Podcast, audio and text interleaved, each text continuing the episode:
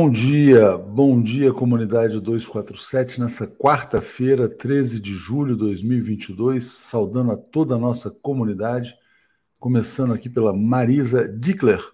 Bom dia, estamos cansados, temerosos, mais do que nunca precisamos arranjar forças para derrotar o fascismo. Nossa arma é a nossa tranquilidade, disse ontem o ex-presidente Lula em Brasília. Belíssimo discurso, muito forte. Acho que muitas pessoas aqui viram. Quem não viu pode assistir de novo. A gente fez a transmissão ontem aqui na TV 247. Saudações democráticas de Feira de Santana, Bahia. Bom dia, Francimar Souza. Bom dia a todos os baianos e baianas. Bom dia, aqui é o Carlos Henrique Caldeira.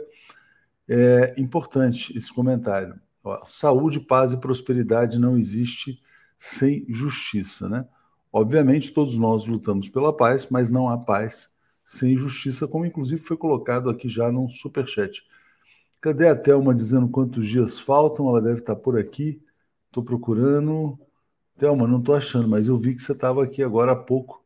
Já já vou te encontrar aqui. Qualquer coisa, manda de novo, que entraram mais comentários aqui. Posso ter me perdido aqui. Bom dia, outra Thelma aqui mandando um abraço lá direto de BH, né? Exatamente, grande abraço a todo mundo de Belo Horizonte. Mandando aqui um alô para Acer Viana. Entre mortos e feridos somos todos atingidos. Bom dia, né?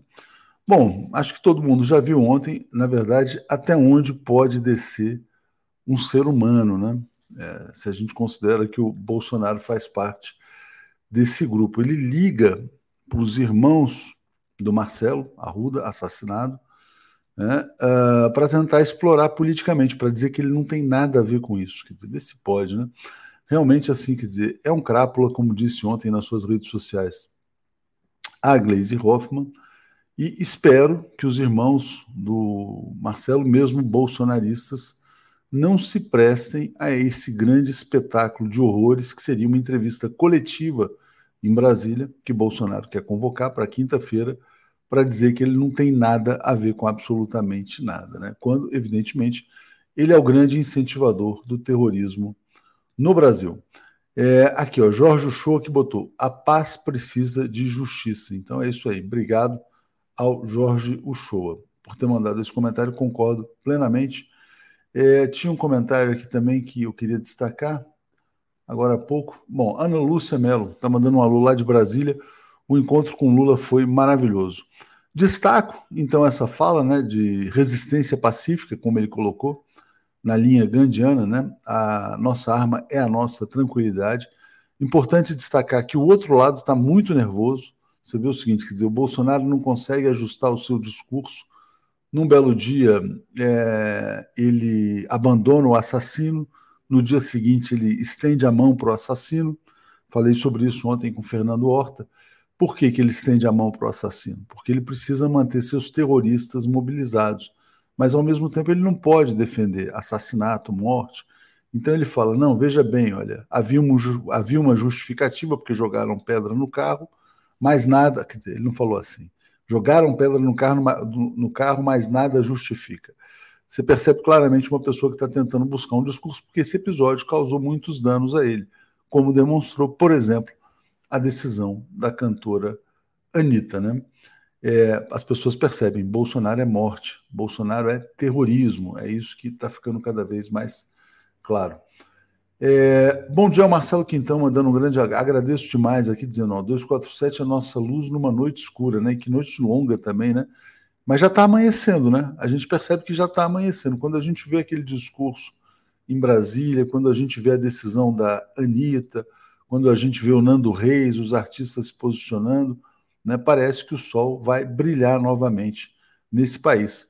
E não é brincadeira, né? A gente está vivendo. Ontem o Gustavo Conde falou na sua live em batalha espiritual. De fato, o Brasil está vivendo uma batalha da luz contra as trevas. Bolsonaro é o príncipe da escuridão, das trevas, da morte, da estupidez, da ignorância. Lula representa luz, sabedoria, conhecimento né? oportunidade. Acho que isso é muito importante. Thelma Guelpa, bom dia, Léo e toda a comunidade 247. Faltam 172 dias para a vitória da democracia. Maria Helena, Marcelo presente. Bom dia, o Brasil de Lula que vai vencer com o povo do bem e do amor. justiça para os criminosos. É isso aí. Ontem almocei com o Chico Pinheiro, grande figura, cara muito simpático. O Rodrigo marcou, não conhecia o Chico Pinheiro ainda.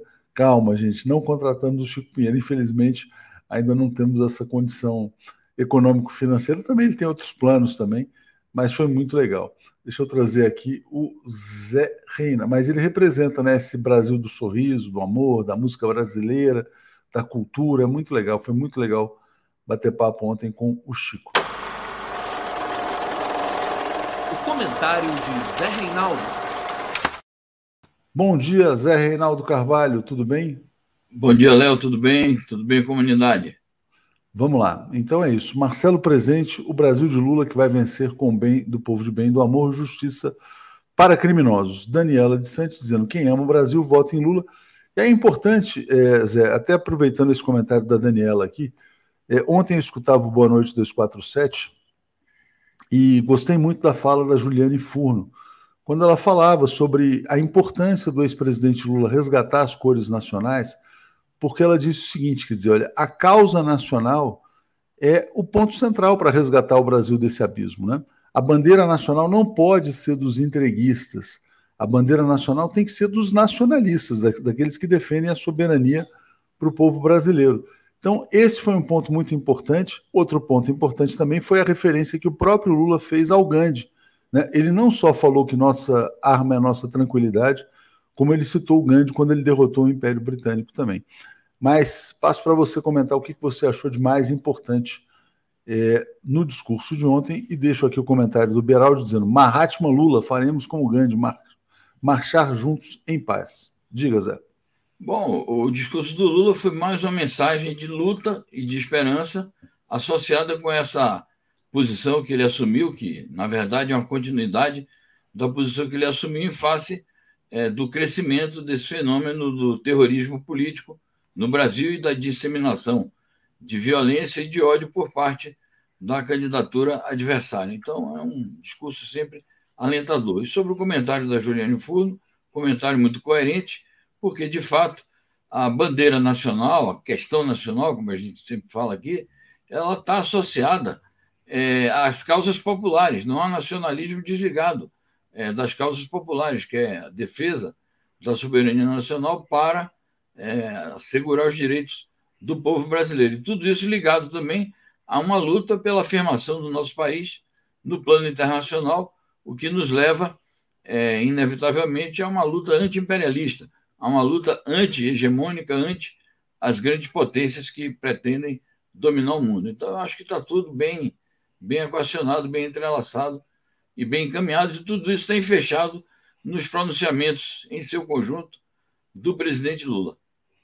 Muito bom. É, agradecendo aqui também a Marisa Dickler, né? Lula livro, foi importante ele falar sobre livros no lugar de armas também. Lula representa conhecimento, Bolsonaro representa estupidez, morte e destruição. Rodney Flores, bolsonarismo é isso, ódio, rancor, ódio e rancor, sofrimento e morte. Pessoas armadas com calo no coração, incapazes de um abraço no semelhante. Vai aqui meu abraço virtual no Rodney. João Silva, Pacheco precisa entender que não há polarização quando um lado defende a vida e outro lado o ódio e a violência. Mas Pacheco, se é o Rodrigo Pacheco, ele é o símbolo maior da pusilanimidade no Brasil. Pacheco é pusilânime. Paulo César Oliveira, apesar dos criminosos no poder, Lula presidente 13, deputados federais 13, senadores 13, ou da base do governo Lula.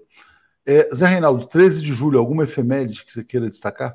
Sim, é, no dia, de, no dia 13 de julho, é, no ano de 1990, é, foi instituído o Estatuto da Criança e do Adolescente. Muito importante esse diploma legal, é, no momento em que a gente vê crianças sendo assassinadas, crianças sendo é, prostituídas, crianças sendo exploradas, escravizadas, abandonadas à própria sorte. Então, é um documento que ainda precisa haver uma luta da sociedade é, para que ele seja plenamente aplicado e os violadores desse estatuto serem devidamente punidos. Certamente. Obrigado aqui a Margarete. Muita gente aqui mandando superchat, apoio ao 247. A gente agradece demais.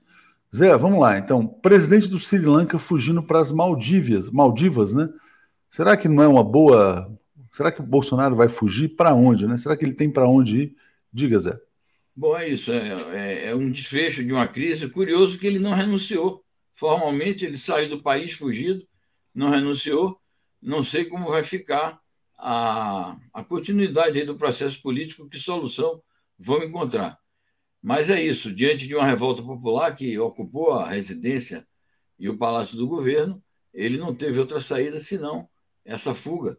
É muito difícil, porque ele tentou fugir antes, é, foi impedido pelos funcionários da imigração, pelas autoridades, mas não foi preso e conseguiu depois pegar um outro voo às escondidas e fugir com sua esposa e um guarda-costas. É uma crise que está em aberto ainda, vamos ver que desdobramento terá. É, a gente mostrou as cenas, né, dias atrás, do palácio invadido, tomado pelo povo, né, pelos populares.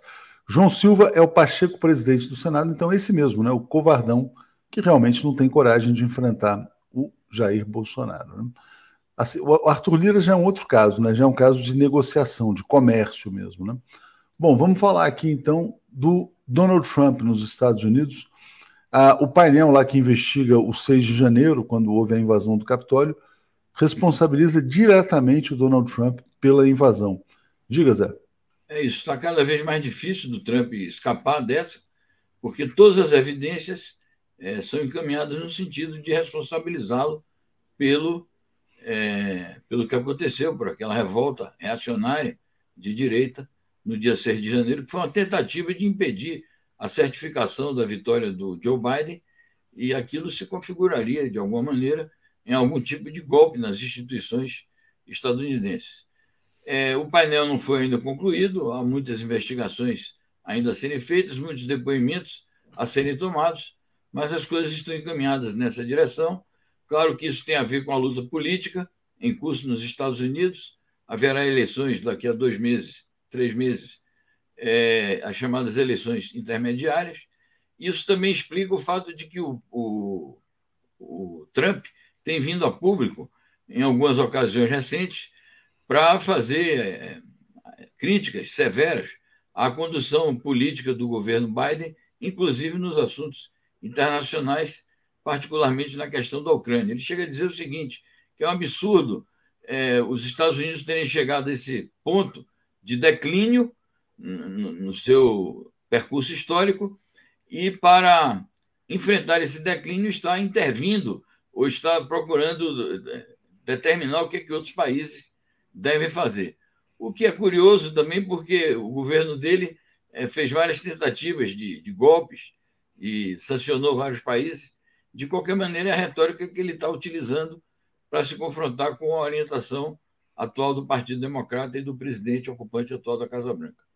Efeméride importantíssima que você deixou passar em branco aqui. Ó. Maria Luísa e o Ruiter está dizendo hoje é o Dia Mundial do Rock, Zé Reinaldo. Tá é, certo. Então... Mas tem uma pinimba aí sobre isso. Ah, é? Então diga. É o seguinte: é que esse Dia Mundial do Rock é comemorado apenas no Brasil. Ele foi proclamado como Dia Mundial do Rock, mas é somente no Brasil que ele é levado em consideração.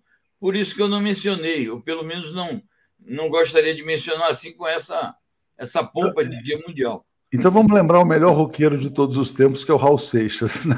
Bom, tá. Brasileiro, né? É isso aí. Miriam Ramos, bom dia. Não fujamos da luta. Marcelo morreu dando bom exemplo. A bandeira é nossa. Amo vocês. Bom dia. João Silva, Arthur Lira é bandido. É só ver, é só ver e ouvir o que ele fez ontem no plenário da Câmara. Né? Ele não tinha voto, aí ele chama a polícia, vê se pode. Ah, o sistema quebrou. É aquele cara que foge com a bola de campo, né? Aquele menino que vê que vai perder, leva a bola. Não, a bola é minha, vou embora. Que feio, hein, Arthur Lira? Que coisa horrorosa. E aqui, ó, Tom Witt lembrando que Frida Kahlo morreu no 13 de julho em 1954. É isso aí. Então, outra lembrança.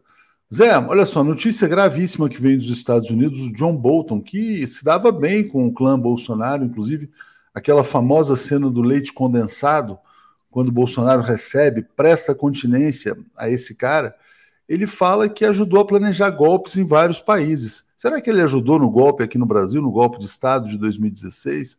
Será que ele ajudou na prisão do ex-presidente Lula? Será que ele ajudou no episódio lá de Juiz de Fora? Qual é o papel dele? Ele teria que ser investigado. Ele falou da Venezuela, inclusive. Zé, fala pra gente. Exato. Bom, voltando a falar de efemérides, nós tínhamos mencionado esses dias a Frida Kahlo na ocasião em que transcorreu o, o dia do seu aniversário. Isso faz uns quatro, cinco dias. O John Bolton é isso. Ele, inclusive, anda brigado com o Trump. Escreveu um livro aí que desagradou o Trump, porque ele diz algumas. Ele confessa algumas verdades como esta. E isso causou um certo ruído nas relações entre eles. Aliás, já no fim do governo Trump, ele tinha se desavindo com a equipe dirigente da Casa Branca. O fato é esse, é que o Bolton era uma espécie assim de falcão dos falcões, falcões.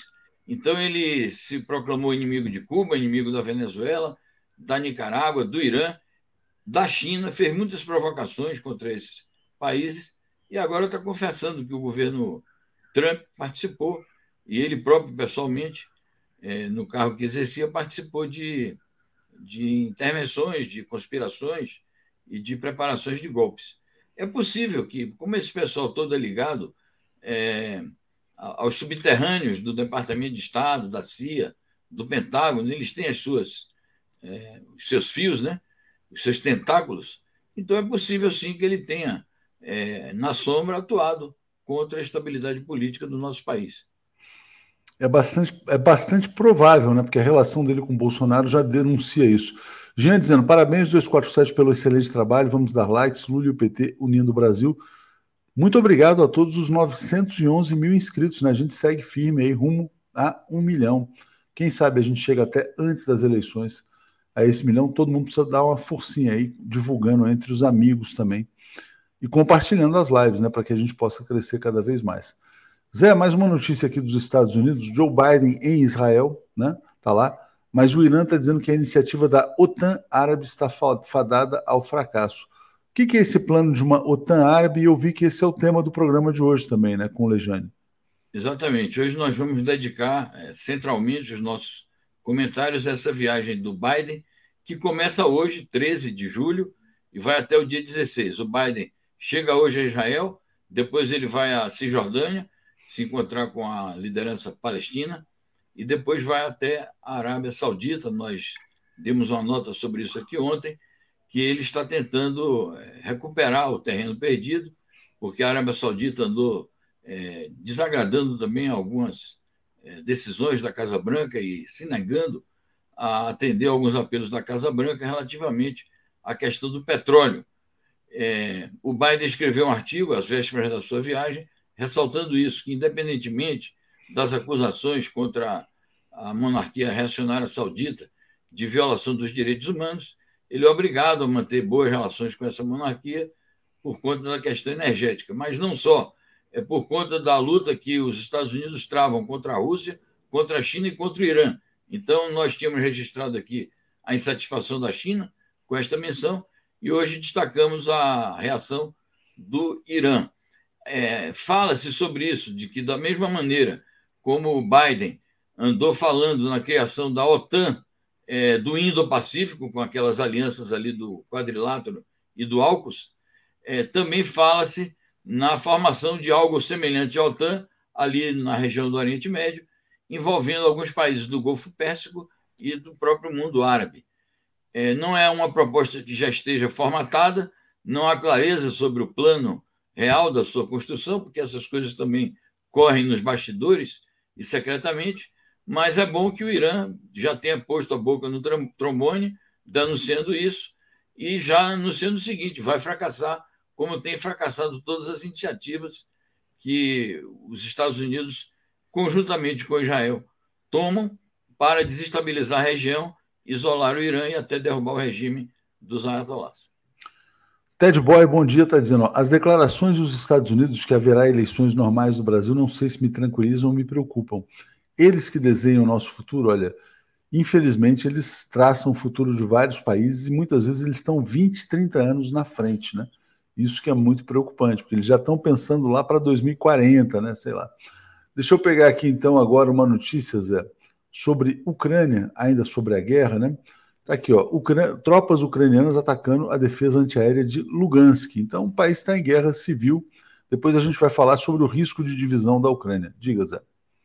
É importante essa notícia porque, enquanto a Rússia está reagrupando suas forças para é, retomar a ofensiva na região leste da Ucrânia e concluir a ocupação dessa região leste é, com a conquista do, da província do Donetsk, os ucranianos estão atacando o Lugansk, que é a outra província que os russos já conquistaram e estão controlando.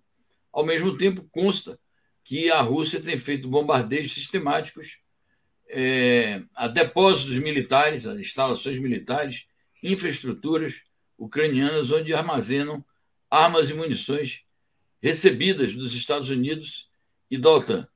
O essencial é, é entender que a ofensiva russa terrestre vai ser retomada nos próximos dias e isso vai elevar, obviamente, as tensões ali na Ucrânia, vai elevar o nível dos combates e vai apressar, talvez, o desenlace desta ocupação na, na região leste ucraniana. Exatamente. Bom dia, João Pedro, nosso grande desenhista, dizendo: ó, o jornalista que entrevistou John Bolton é Jake Taper, que eu falei e fiz amizade no mês passado. João está em todas, está sempre aí muito presente. Queria dizer, João, fala para o seu amigo Jerônimo que ele está. Nós já pedimos entrevista para ele aqui no 247, falamos com a assessoria. Ele está meio distante, ele precisa falar conosco para ganhar essa eleição aí na Bahia, porque ele tem que ser mais conhecido também, né? Carlos Augusto, quem é pior, os traidores que se vendem ou os que compram a dólar traidores? O império tem dinheiro, os, os traidores enriquecem, né? Os dois são as peças das mesmas engrenagens, né? O Brasil tem muitos traidores que foram os corretores aí das riquezas nacionais, né? Do petróleo, né?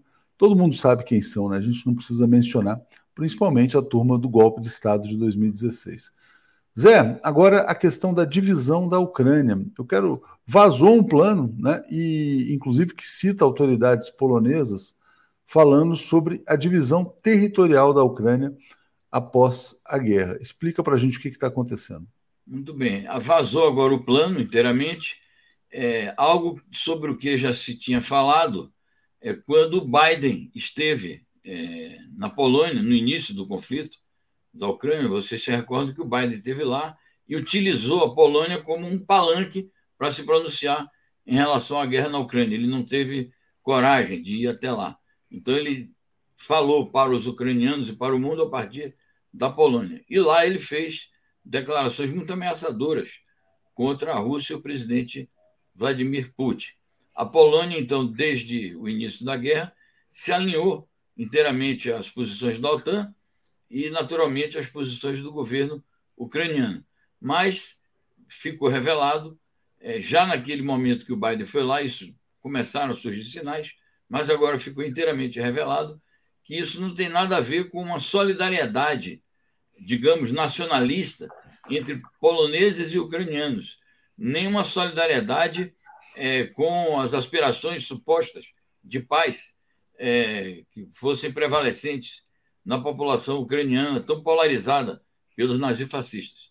Mas sim, o interesse da Polônia é, se cinge às ambições, antigas ambições é, polonesas de ocupar todo o oeste da Ucrânia, e já se fala nisso, de que a Ucrânia poderia desaparecer do mapa, o leste ficaria com a Rússia e o oeste ficaria com a Polônia. Isso é um plano antigo é, da Polônia, que já ocupou a Ucrânia em outros momentos históricos aí, é, de um passado remoto. É bom notar que quem faz a denúncia são os russos, é, naturalmente se demarcando dessa é, suposta, desse suposto interesse, digamos, né, de dividir a Ucrânia entre dois, entre duas forças de ocupação. A Rússia reitera que não tem nenhum interesse em ocupar o todo do território ucraniano, nem muito menos de fazer uma divisão de bolo com a Polônia ou quem quer que fosse o aliado é, da OTAN ali nas operações na Ucrânia. Então, um plano a todos os títulos condenável por parte do governo polonês. Eles agora estão ficaram um pouco nervosos, como diz a notícia, porque certamente que tem muita gente na OTAN e na União Europeia que não concorda com isso, que está ali achando que vai promover a paz, é, vai, vai dar uma contribuição militar. É, essa é a propaganda que fazem. Mas quando se deparam diante de um plano imperialista ou subimperialista regional, eles ficam assustados, porque isso também pode criar problemas futuros para a própria OTAN. Então, é um imbróglio danado e eles estão tentando corrigir, dizer que não é bem isso, e fazendo uma propaganda de é, conciliação e de tentar, digamos, pôr panos quentes na denúncia que surgiu. Bom dia, aqui é o Roberto Chaves dizendo: SOS Brasil não reelejam Bolsonaro, né? Nilson Abreu, leiam A Ilusão Americana, do Eduardo, acho que Eduardo Prado, né? escrito por volta de 1890, entenderão os planos dos americanos. Boa dica aqui do Nilson. É, e vou aqui, então, na verdade, botar agora uma notícia bem chata, né, Zé Reinaldo? As, algumas pessoas no passado se iludiram com Lech Wałęsa. Lech Wałęsa, é, ex-presidente polonês, que foi um fracasso total, defende desmembramento da Rússia, expansão da OTAN e da União Europeia. Diga, Zé. Exato. Ainda pegando a notícia anterior, é bom notar o seguinte: até agora o Zelensky não disse nada. Ele que se apresenta como grande defensor da soberania ucraniana, ele não disse nada ainda sobre o que os seus amigos poloneses estão tramando contra a integridade territorial da Ucrânia e sua soberania nacional. O Leste Valência é isso. Você disse bem, muita gente naquela época se iludiu, a social-democracia internacional se iludiu, muita gente por aqui se iludiu também o Lech Walesa, desde sempre, ele apareceu na história, apareceu na vida política como o inimigo número um do socialismo na Polônia. E depois ele, ele e o, o antigo Papa Wojtyla, eles se irmanaram para fazer uma campanha anticomunista, que era polonês, o Wojtyla, né? para fazer uma campanha anticomunista na Polônia e em todo o leste europeu, e foram dois dos principais responsáveis, além do Gorbachev e de outros traidores, foram responsáveis ou corresponsáveis pelo desastre que ocorreu, desastre geopolítico que ocorreu com o desaparecimento do socialismo naquela região da Europa. E agora ele vem com, esse, com essas declarações dizendo o seguinte: é um absurdo. Ele diz: não basta ajudar a Ucrânia a derrotar a Rússia, é, porque daqui a cinco anos, dez anos ou não sei mais que tempo, poderá aparecer um outro Putin para repetir as ações que está realizando agora. Então é preciso derrubar liquidar o regime russo e desmembrar a Rússia. Ele diz fazer uma campanha para libertar as nações que fazem parte, as etnias, as minorias nacionais. É o sonho do Ocidente, né? Você fragmentar, na verdade. É, ele, ele se apresenta como um instrumento disso. A questão é que ele também já está completamente superado historicamente. Daqui a pouco é... vai propor fragmentar o Brasil também, né? Já pensou? Bom, é isso. Então, são figuras reacionárias, anticomunistas, antiprogressistas que se colocam a serviço de planos macabros do imperialismo é, estadunidense e ocidental de uma maneira geral. Esperançar novos mundos. Camarada Tuxim, veio esse recado aí ao Jerônimo, mas ele estava numa ligação. Nossa comunidade é tão engajada que já está cobrando o Jerônimo aqui de vir falar conosco. Zé, a última notícia aqui internacional que eu queria destacar é a tensão sino-nipônica, né? China-Rússia, é, depois do assassinato, eleição, etc. e tal o Japão querendo mudar sua constituição para voltar a se armar. É, e a China com muita resistência em relação a isso, mas explica para a gente, Zé.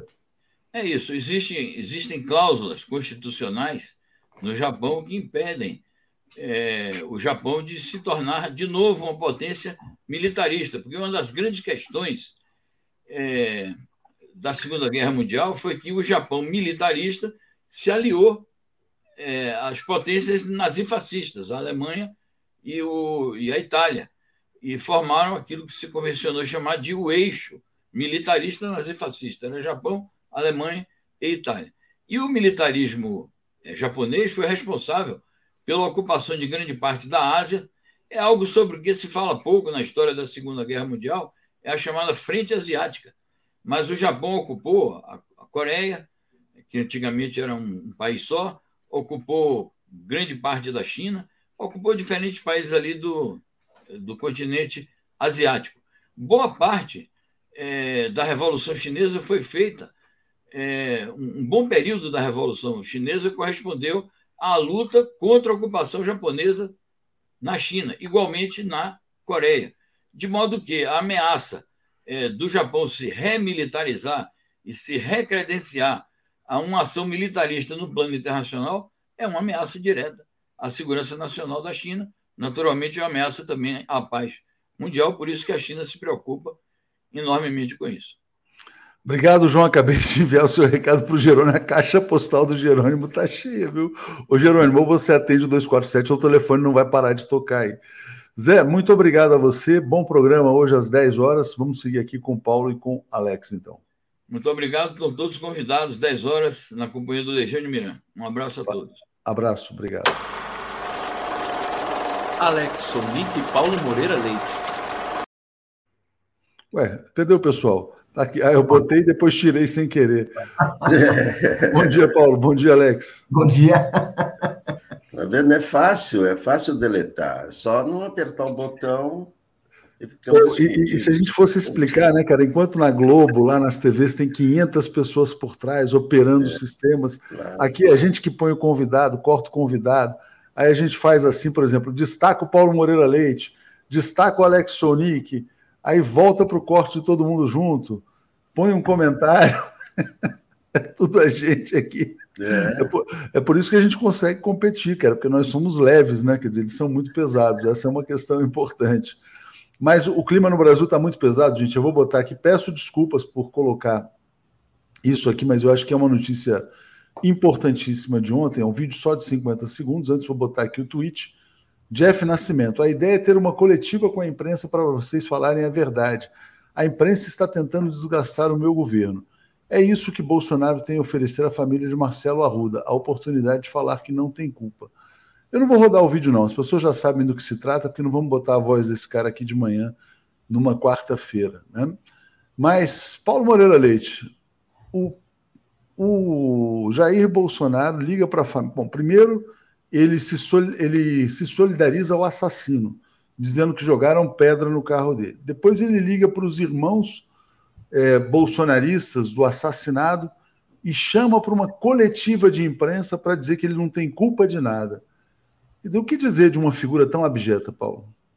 Pois é, é uma figura abjeta, mas ela tem uma característica: ela não desiste é daqueles monstros que precisa enfrentar, derrotar e derrotar mais uma vez, calar mais uma vez, porque a gente viu o que aconteceu. Tem um filme, um, um cidadão sendo atacado numa festa de aniversário, que atira em legítima defesa, e de repente agora nós temos o presidente, o próprio presidente da República se mobiliza, pega, pega a máquina do governo para montar uma fraude, e ele vai montar essa fraude porque ele sabe que a situação está cada vez pior para ele, sua legitimidade está afundando, a ideia, assim, qualquer ideia dele de crescer, de ganhar voto, é cada vez mais remota. Então, ele está preparando, sim, uma operação que, nós, que é claramente uma operação de melar essa eleição. Isso se combina com a, com a, a com a negativa eh, do, do voto impresso e tudo mais. E agora ele quer justamente confrontar a verdade. Tem um filme, uma cena. A cena mais assim, é, assim é um corpo estendido no chão e uma pessoa morta por um bolsonarista que declarou que ali era lugar de Bolsonaro. Ou seja, não tem mais. Ali uma festa com não tem, ele não, o, o, Bolsonaro não tem escrúpulo de nenhum tipo. Ele vai agora para cima e contou com a sorte, com a sorte, a sorte é realmente a sorte de que dois irmãos da vítima Dois irmãos, um cidadão que foi assassinado uh, perante as câmaras do Brasil. Dois irmãos são bolsonaristas e mais do que isso. Em vez de, em vez de manter a lealdade com a família, com o irmão, vão ajudar o Bolsonaro. Ou seja, a luta continua, gente. A luta continua. Nem o romance de Alan Poe conseguiria narrar tamanha perversidade. Alex Sonic, quer dizer, como é que você vê esse caso? Quer dizer, o cara chegou ao cúmulo realmente da perversidade, né? Como está dizendo aqui o Júlio. Uh, e como diz aqui a Cristina Vilas Boas, eles conseguem torturar os mortos. O que, que você diria dessa atitude do Bolsonaro? Ele está tentando lavar as mãos sujas de sangue, mas já estão sujas de sangue. Né? É, o, o, Brasil se tornou o, o, o, país mais violento da América Latina com Bolsonaro. Né? Você ouvia notícias de violência de, da, da Colômbia, da Bolívia, do México. Agora, as notícias de violência da América Latina são do Brasil. E sobre eh, a violência política, sobretudo, mas é violência de todo tipo. Você vê que negócio de estupro, cada dia tem uma coisa de um estupro, de um anestesista, de, um, de proibir, de aborto e tal. Então, o Brasil virou, com Bolsonaro, o país mais violento da, da, da América Latina. Ele está tentando lavar as mãos sujas de sangue com esses irmãos que eu, eu, eu, eu assim achei, fiquei perplexo com esses irmãos, quer dizer, primeiro que mostra como as famílias estão divididas, né? O, o, o irmão petista, os outros bolsonaristas, mas é, é, é, é incrível o, o, o, irmão o irmão não perceber qual foi o, o motivo da morte do, do, do seu irmão, que foi o Bolsonaro. Quer dizer, né, então os vídeos, o, né, o sujeito entrou gritando. Aqui é ele, ele quis acabar com a festa porque a festa tinha como, como símbolo, como tema o PT e Lula. Foi isso que ele fez. É, é um, é um ataque não só ao, ao, ao, ao, ao, petista que ele matou, mas também a Lula. Então, é, e o, e o Bolsonaro quer, quer lavar as mãos de sangue, porque isso aí foi uma facada na campanha dele. Mas não Certamente consegue. Isso, isso aí, é, é, a, a, imprensa toda já, já, já mostrou, já mostrou a realidade em todos os meios de comunicação. Não tem como apagar isso aí, não, não, não, não existe. Ele pode convocar quantas coletivas ele quiser. Só piora, né? Só piora. Tem a sensação de que é, só piora. É, ele, ele mantém o assunto em pauta, e quando mantém o assunto em pauta, o que caracteriza? Caracteriza que a, a, a, é, é, essa é a marca. Né? A e marca, né? hoje, hoje tem o, o, o, acadêmico da, da BL, Marco Luquez, chamando esse governo de tanatocracia. O é governo da morte, uma boa definição. tanatocracia. Isso é o imortal da ABL, Marco Lucchesi. É, eles têm uma, eles têm na verdade uma atração, né, pelo, pela morte, né, claramente. Deixa eu uh, agradecer aqui ao nosso assinante Alternativa Rock, assinante há 33 meses, mais uma vez o inominável dividindo as famílias. Muitos comentários aqui, é, eu vou ler um aqui, é, eu vou deixar um aqui por último, para já passar para o Paulo comentar na sequência. Vamos lá. É, rapidinho aqui, onde que eu estava? Li Oliveira dizendo: é a Hidra de Lerna, com várias cabeças, vermelho pimenta. Como todo psicopata genuíno, a preocupação é com ele, não com a vítima. Que pesadelo. É, Maria Noemi, não há mais palavras para identificar essa mente criminosa, é um psicopata. Jorge Uchoa, a tentativa da justificativa do genocídio é uma confissão de culpa. Maria Noemi, meu dia só fica perfeito com essa dupla maravilhosa, queridos Paulo e Alex queria ler aqui também o desabafo do Bernardo, dizendo: Ó oh Deus, esse, onde esse monstro quer chegar? Senhor, tem de misericórdia de todos nós brasileiros. O Brasil está passando por uma provação, né? O maior monstro que já existiu na história da humanidade governa o Brasil. Thaís Neves, Mourão diz que Lula não tem respeito dos militares. E os militares têm o respeito de quem? Eu ia falar exatamente isso. Quer dizer, olha, se o Mourão está dizendo que o Lula não tem o respeito dos militares, os militares não têm mais o respeito dos brasileiros, eles se associaram a um psicopata genocida. Teve o ministro da Defesa, Paulo, que disse, compartilhou um texto, dizendo que a vitória do Lula será a ruína moral da nação. A ruína moral do Brasil é ter eleito Bolsonaro, é ter feito um golpe de Estado para botar os ladrões do Michel Temer na presidência. Né? É, e a ruína moral definitiva, aí seria o fim do país, seria reeleger um monstro. Mas Paulo, é, essa fala do Mourão sobre o respeito dos militares. É inacreditável o Mourão falar em respeito. Eu nunca vi um vice-presidente ser tão desrespeitado pelo titular do cargo como o Mourão. O Bolsonaro passa o dia humilhando o Mourão, ignorando suas prerrogativas de vice-presidente, não lhe dá bola para nada. E o Mourão fica falando, e o Mourão se presta tenta assim prestar mais uma vez um serviço uh, uh, uh, um serviço imundo que é falar da falta de respeito dos militares pelo Lula. A verdade, a verdade é que no governo Lula os militares eram disciplinados, os militares receberam apoio para equipamento, para, para fazer exercícios, para fazer cumprir sua missão constitucional, que é defender a soberania do país, os projetos militares importantes, relevantes para a nação, como o submarino, como, como, como uh, outras preocupações com a defesa, foram apoiados integralmente pelo presidente da República. Ou seja, O Lula tinha uma preocupação com as funções legítimas das Forças Armadas. Não era esse papel que o Bolsonaro quer eh, está empenhado, que é transformar as Forças Armadas em polícia política. Porque é isso que ele quer fazer, é com isso que ele está ocupado, é, e é com isso que ele ameaça o país. Ele quer transformar as Forças Armadas em, em uma força de opressão nacional, como elas foram durante a ditadura militar de 64. É isso que o Bolsonaro está querendo fazer. E agora ele quer, quer mobilizar as Forças Armadas porque ele sabe que vai perder a eleição e ele quer montar provocações para ver se mobiliza o Exército no apoio de um plano suicida, genocida à democracia. Muito importante. É, e, Alex, hoje né, a gente tem editoriais dos jornais aí condenando a ação dos militares. Né? Então, o, a mídia golpista está se distanciando dos militares. Deixa eu só ler o comentário aqui, vou te passar para falar sobre isso.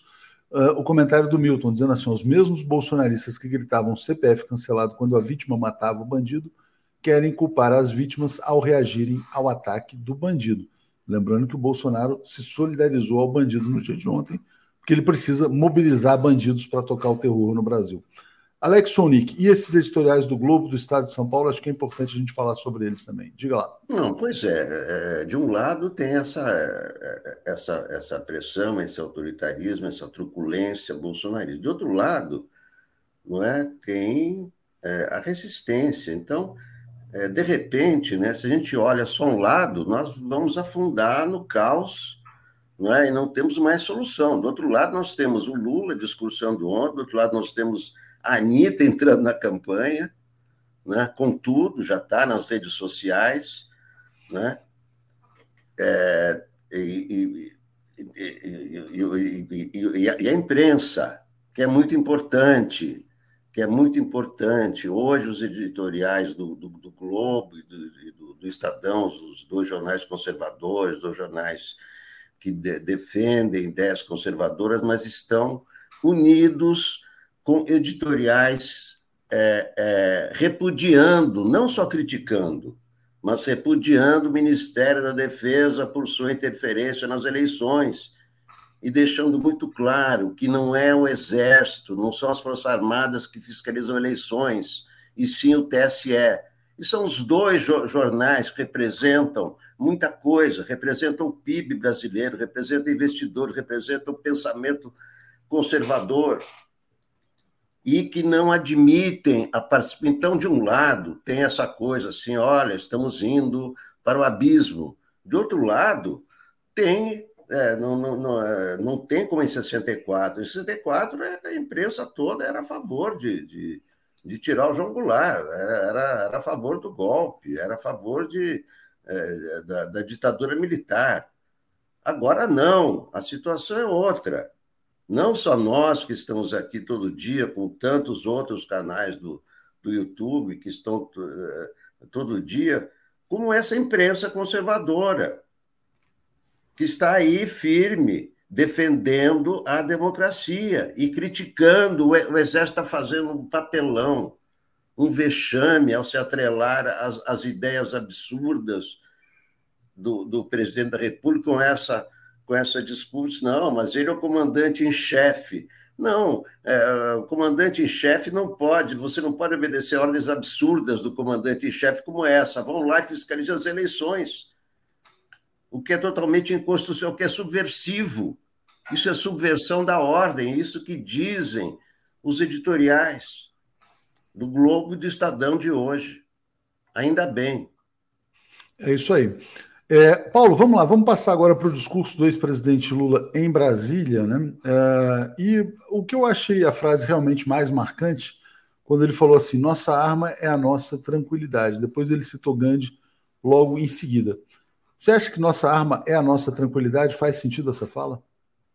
Faz sentido, mas a nossa arma não é só ficar tranquilos. A nossa arma também é a mobilização e ele fala da tranquilidade, ele está correto em dizer vamos nos manter tranquilos, não vamos aceitar provocação, vamos ter consciência do que está ocorrendo, tudo isso é muito importante. Agora, a nossa arma também é a mobilização, e ele, falando em tranquilidade, ele está colaborando para ampliar uma mobilização que vai ser cada vez mais necessária na medida em que cresçam as provocações, cresçam as tentativas de embaralhar essa eleição, de criar falsos, criar falsos, falsos pretextos, que é isso que o Bolsonaro está atrás, querendo criar pretextos de todas as maneiras para uma intervenção militar, para um embaralhamento, para cancelamento, para adiar eleições. É isso que ele já está claramente. Hoje, hoje, hoje, nos jornais, tem uma notícia que é escandalosa. 70% das pessoas que vão supervisionar as urnas, ou seja, dizer se a contagem dos votos tem alguma. 70% são filiados aos partidos bolsonaristas. Gente, é inacreditável, é uma notícia pequenininha que você vê. A fraude vem vindo, a fraude está planejada para ocorrer, ou seja, tudo isso está acontecendo. Sim, estamos tranquilos porque nós temos a verdade, estamos tranquilos porque nós estamos pela democracia.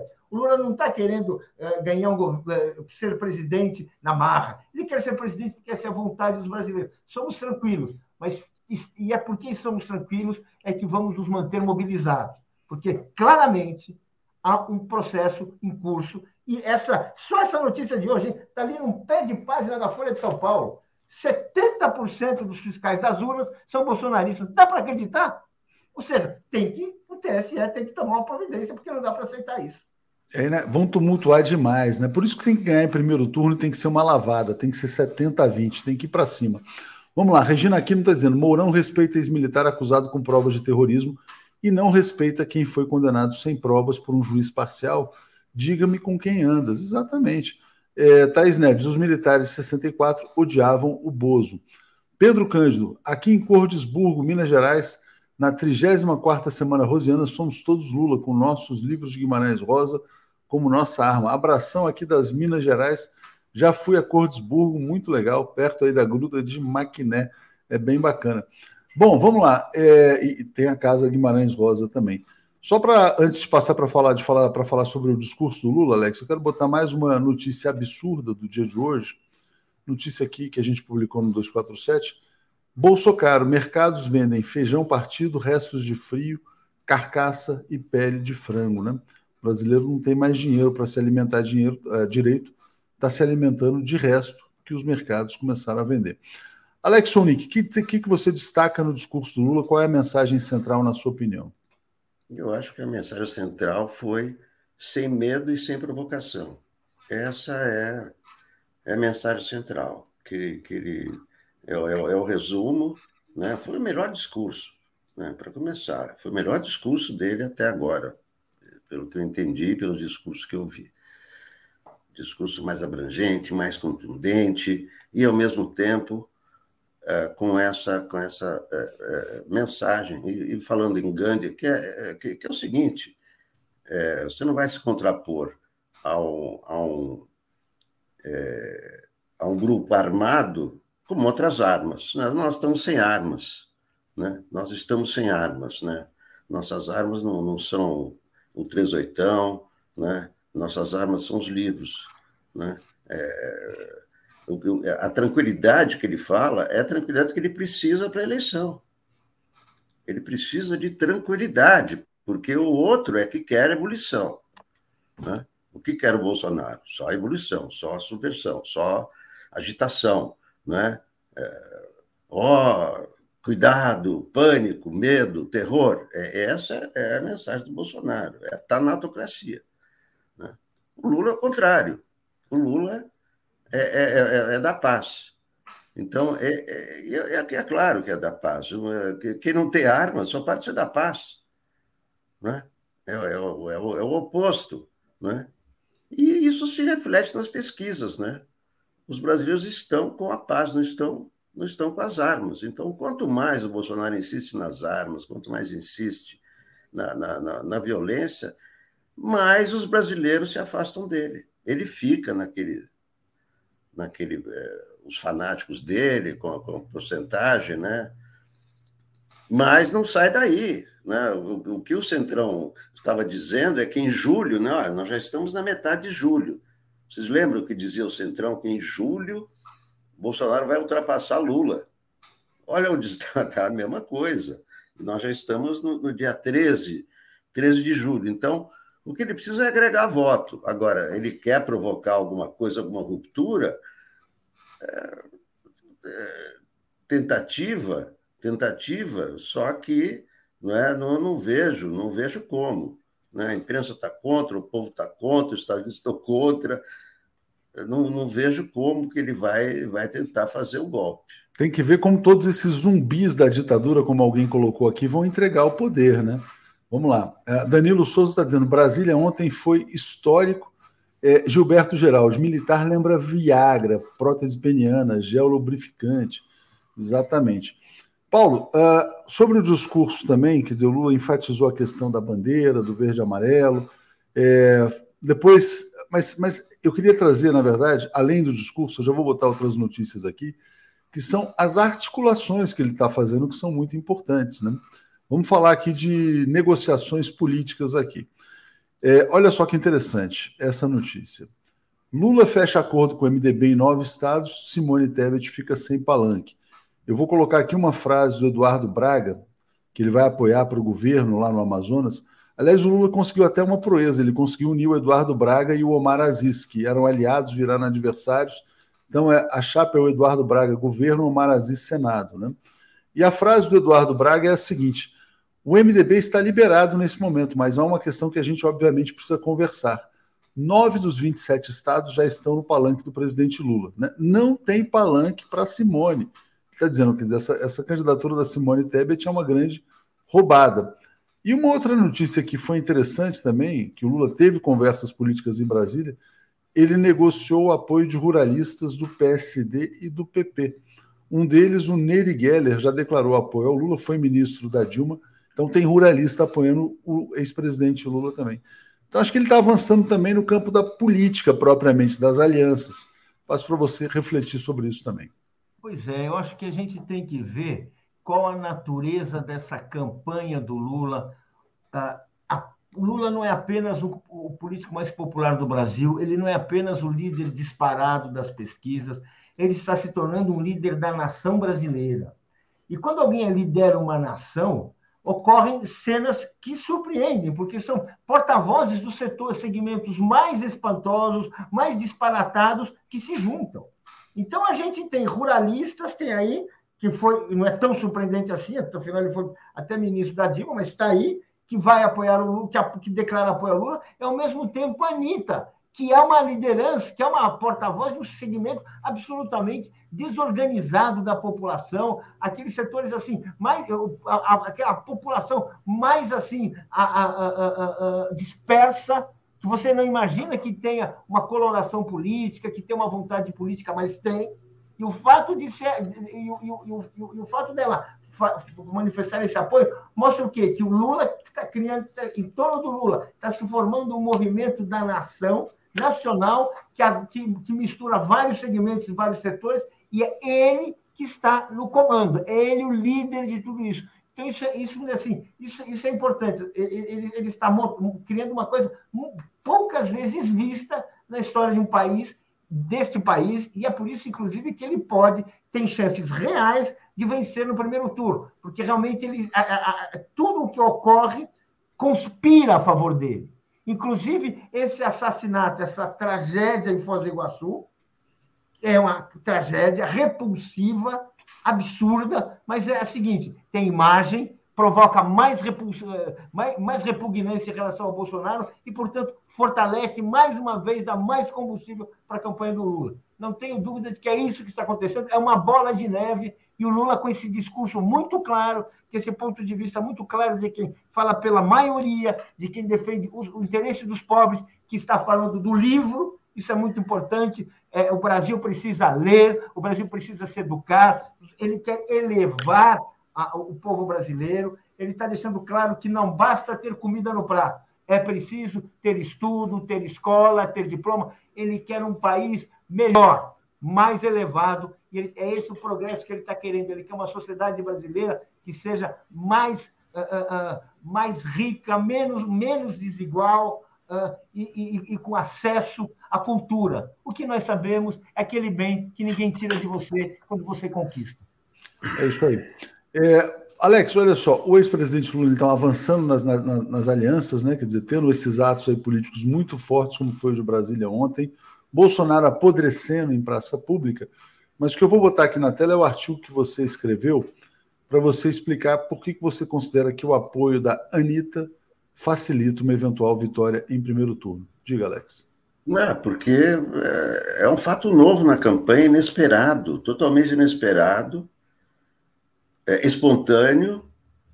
É, é, aquela aliada que todo mundo gostaria de ter, porque não, não precisa ter nenhuma contra, não precisa dar ministério, não precisa dar cachê, não precisa nada. Ela, ela que ofereceu, né? ela é, é, é, conversa com o público das redes sociais, que é onde, que é onde o, o Lula é, não, não tem a, mesma penetração do, do Bolsonaro, então era um nicho fundamental para, para, para o Lula, que são as redes sociais ela tem é, é, 60 milhões de seguidores no TikTok, imagina, quer dizer. Então, isso foi um. um é, caiu do céu, isso foi um maná para a campanha do Lula. É um maná, essa é, é a apoiadora que, que todo mundo quer. Né? Ela, ela é, é, é competente, ela é um case internacional ela se fez sozinha, ela se construiu, ela é um caso de sucesso, ela veio, veio, veio lá de baixo. Então, ela, ela é um grande símbolo, né? vai, vai trazer mais voto que o Alckmin, vai trazer mais voto que os, esses palanques todos do, do Lula, porque o, o artista, né? É, principalmente quando ela diz assim: Eu não sou petista. É isso que é importante, porque se ela é petista, é óbvio que ela vai apoiar o Lula, mas o importante é ela trazer o público que não é petista. Que é disso que o Lula precisa. Evidentemente que não são só petistas que estão é, mantendo a intenção de voto no, no Lula. E, e, a Anitta abre esse público, ela, ela abre, ela diz aos não petistas: olha, eu garanto que o Lula é legal, venham junto comigo. Então, isso aí muda. Para mim, é um, né, a campanha muda com, a, com a, a, presença da Anitta, né, aquela a novela, Presença de Anitta. E já está a campanha nas redes, já ela está aparecendo né, com, com a estrela, com o PT e tal. Então, olha, para mim é, um, é, um, é muito importante, né? Para conquistar... mais importante do que a, até a desistência do Ciro. Exatamente. Porque é artista, é artista, artista é outra coisa, artista tem fãs, entendeu? Olha, a Anitta vai votar no Lula. Pô, eu vou votar no Lula. Não quero nem Exatamente. saber quem o Lula é, mas a Anitta está me garantindo. Então, deixa eu trazer aqui mais um, mais um ponto, Alex, sobre a questão dos artistas aqui. Deixa eu só ler dois comentários aqui, superchats que chegaram. Ah, o Jefferson Taborda está dizendo: ó, e o que dizer de quem falava, deixa Bolsonaro até 22 que vai ser fácil derrotá-lo? Deixa ele sangrar, o que dizer dessa gente? Agora eles calculavam que a gente ia estar passando por, por, por tudo isso e aceitar por esse risco que corremos hoje. É, de fato, é um risco tremendo, mas ele vai ser derrotado. Paulo Frazão, bom dia a todos. Por favor, repasse um abraço ao Paulo e ao Alex. Admiro, gosto bastante de ambos. Lula já no primeiro turno. Queria agradecer a todos também, essa comunidade fantástica aqui. O Jerônimo já mandou um WhatsApp aqui, vai marcar. O pessoal cobra aqui, o Jerônimo ele aparece. É, então, olha só, deixa eu botar aqui no Twitter a fala do Caetano Veloso sobre o dever dos artistas. Ele botou no seu perfil. Vamos escutar. Não vou deixar, não vou deixar, não vou deixar, não vou deixar que se desminta a nossa gana, nossa fama de bacana, nosso drama, nossa pinta. Não vou deixar, não vou deixar, não vou deixar, porque eu sei cantar e sei de alguns que sabem mais, muito mais. Apesar de você dizer que acabou, que o sonho não tem mais cor, eu grito e repito, eu não vou. Tem uma mensagem aqui também nesse vídeo, deixa eu só minimizar deixar, aqui essa aqui, deixa eu só silenciar. A mensagem é essa aqui, ó. Opa. A minha geração viveu sempre atenta aos temas públicos, já que nós nos tornamos pessoas publicamente conhecidas. E a própria criação artística tem necessariamente ligação com com o que é social e político. Até o silêncio de um artista diz muito. O que o Caetano está dizendo é o seguinte: quer dizer, todos os artistas têm a obrigação de se posicionar nesse momento dramático da história do Brasil. Diga, Paulo. Exatamente. É, é, é muito bom. E a gente está vendo agora, nós temos o Caetano, que é um artista que há anos se posiciona politicamente, o artista que tem, ele fala para um público intelectualizado, o artista que, que legitimamente ocupou o papel de vanguarda, ao lado da Anitta.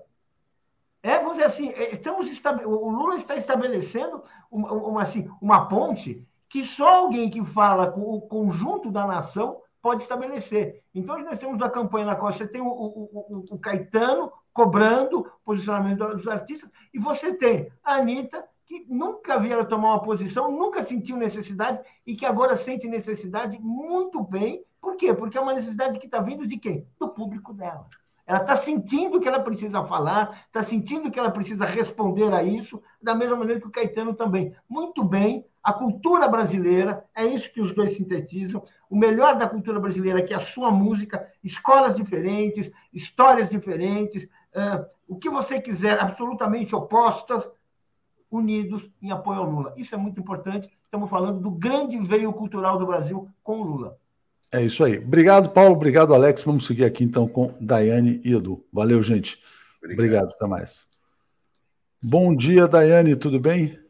Bom dia, Léo. Bom dia a todos os nossos internautas aqui. Tudo caminhando, tudo na linha de frente aqui. Eu vi um comentário do, do Paulo, aproveitar que não sei se ele ainda está por aqui, ele falando dos fiscais, né? de campanha. Geralmente, Léo, eu sou mesária, é, os fiscais são indicados pelos partidos.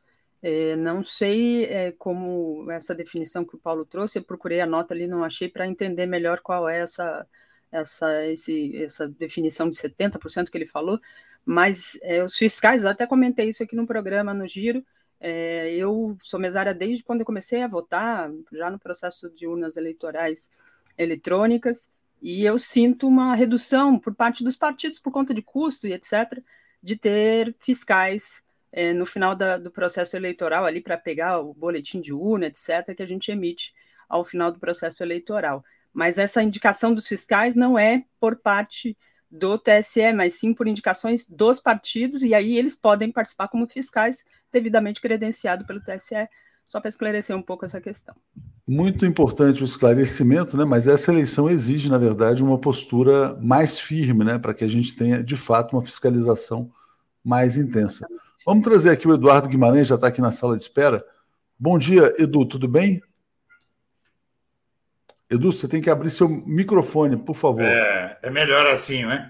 É melhor assim, senão a gente vai ter que fazer mímica aqui. Que, não, lá. porque eu estava tentando iniciar um programa na, em Libras, mas acho que não vai funcionar. porque eu não sei Libras. Mas e, aí, aí pessoal? É, tudo, só, tudo... só, com emoção, né, Léo? Só com emoção, né? E é... importantíssimo, né? O artigo que você escreveu nessa semana também, né, Edu? Acusando é... Jair Bolsonaro de ser o responsável por esse crime, né? Você inclusive gravou uh, um áudio muito impactante também. Você chegou a subir esse áudio no seu canal, não? Não, não subi. Cara, eu eu, eu precisaria. Não, eu, che... eu apresentei na live, né? Ah, entendi. Eu apresentei eu queria, eu estava até buscando aqui como se fosse um corte para rodar aqui, porque realmente é muito interessante. É, olha, eu, eu digo para você o seguinte: o risco. Uh, eu, eu, eu escrevo esse texto, evidentemente, é, eu acredito que até as posições de vários petistas aí, do Randolph e da Glaze, é, mostra o, o quanto é inegável a culpa do Bolsonaro nesse processo.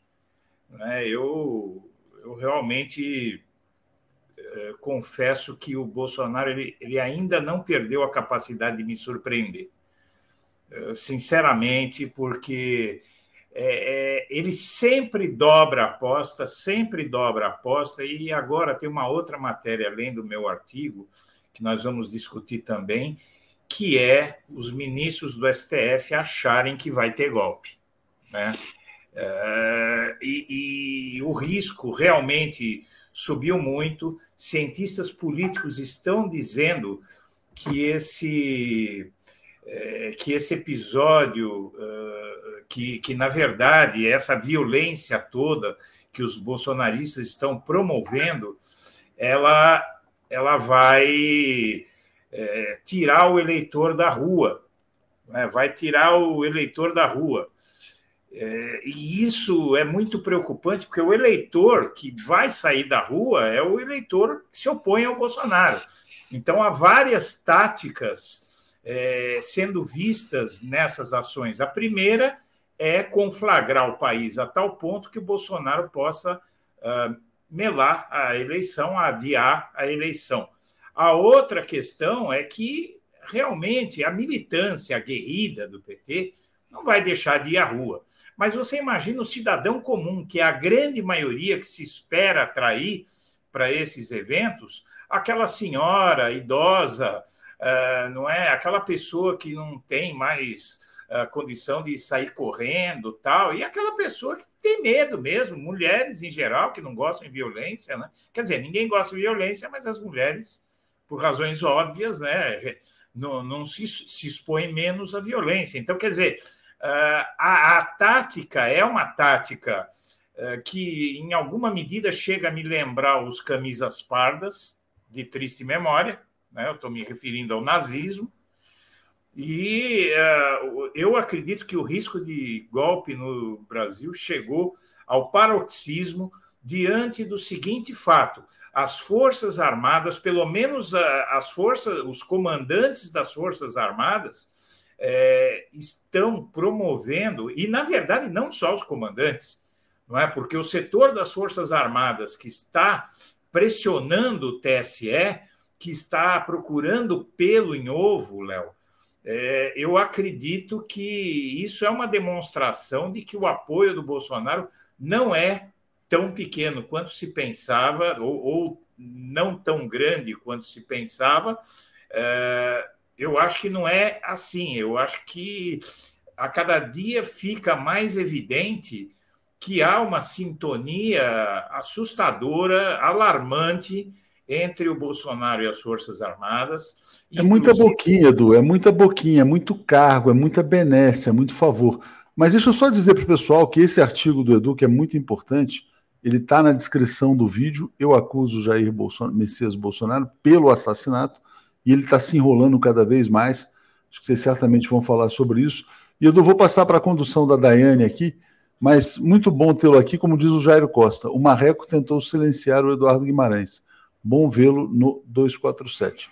Bom ah, dia, Edu. Bom, bom dia, é, Daiane. Bom Valeu. dia, Léo. Obrigado, Jairo. É isso Olha... aí, Edu. Uhum. Ele, o Léo estava colocando aqui eh, essa questão do, do assassinato do Marcelo. É, e você mesmo no artigo destaca essa, essa questão do Bolsonaro, e ele tá, Bolsonaro está se movimentando agora num sentido de tentar colocar a família do Marcelo é, dentro dessa, dessa situação que se configurou a partir do discurso do Bolsonaro. Queria que você falasse um pouco disso, porque é assustador.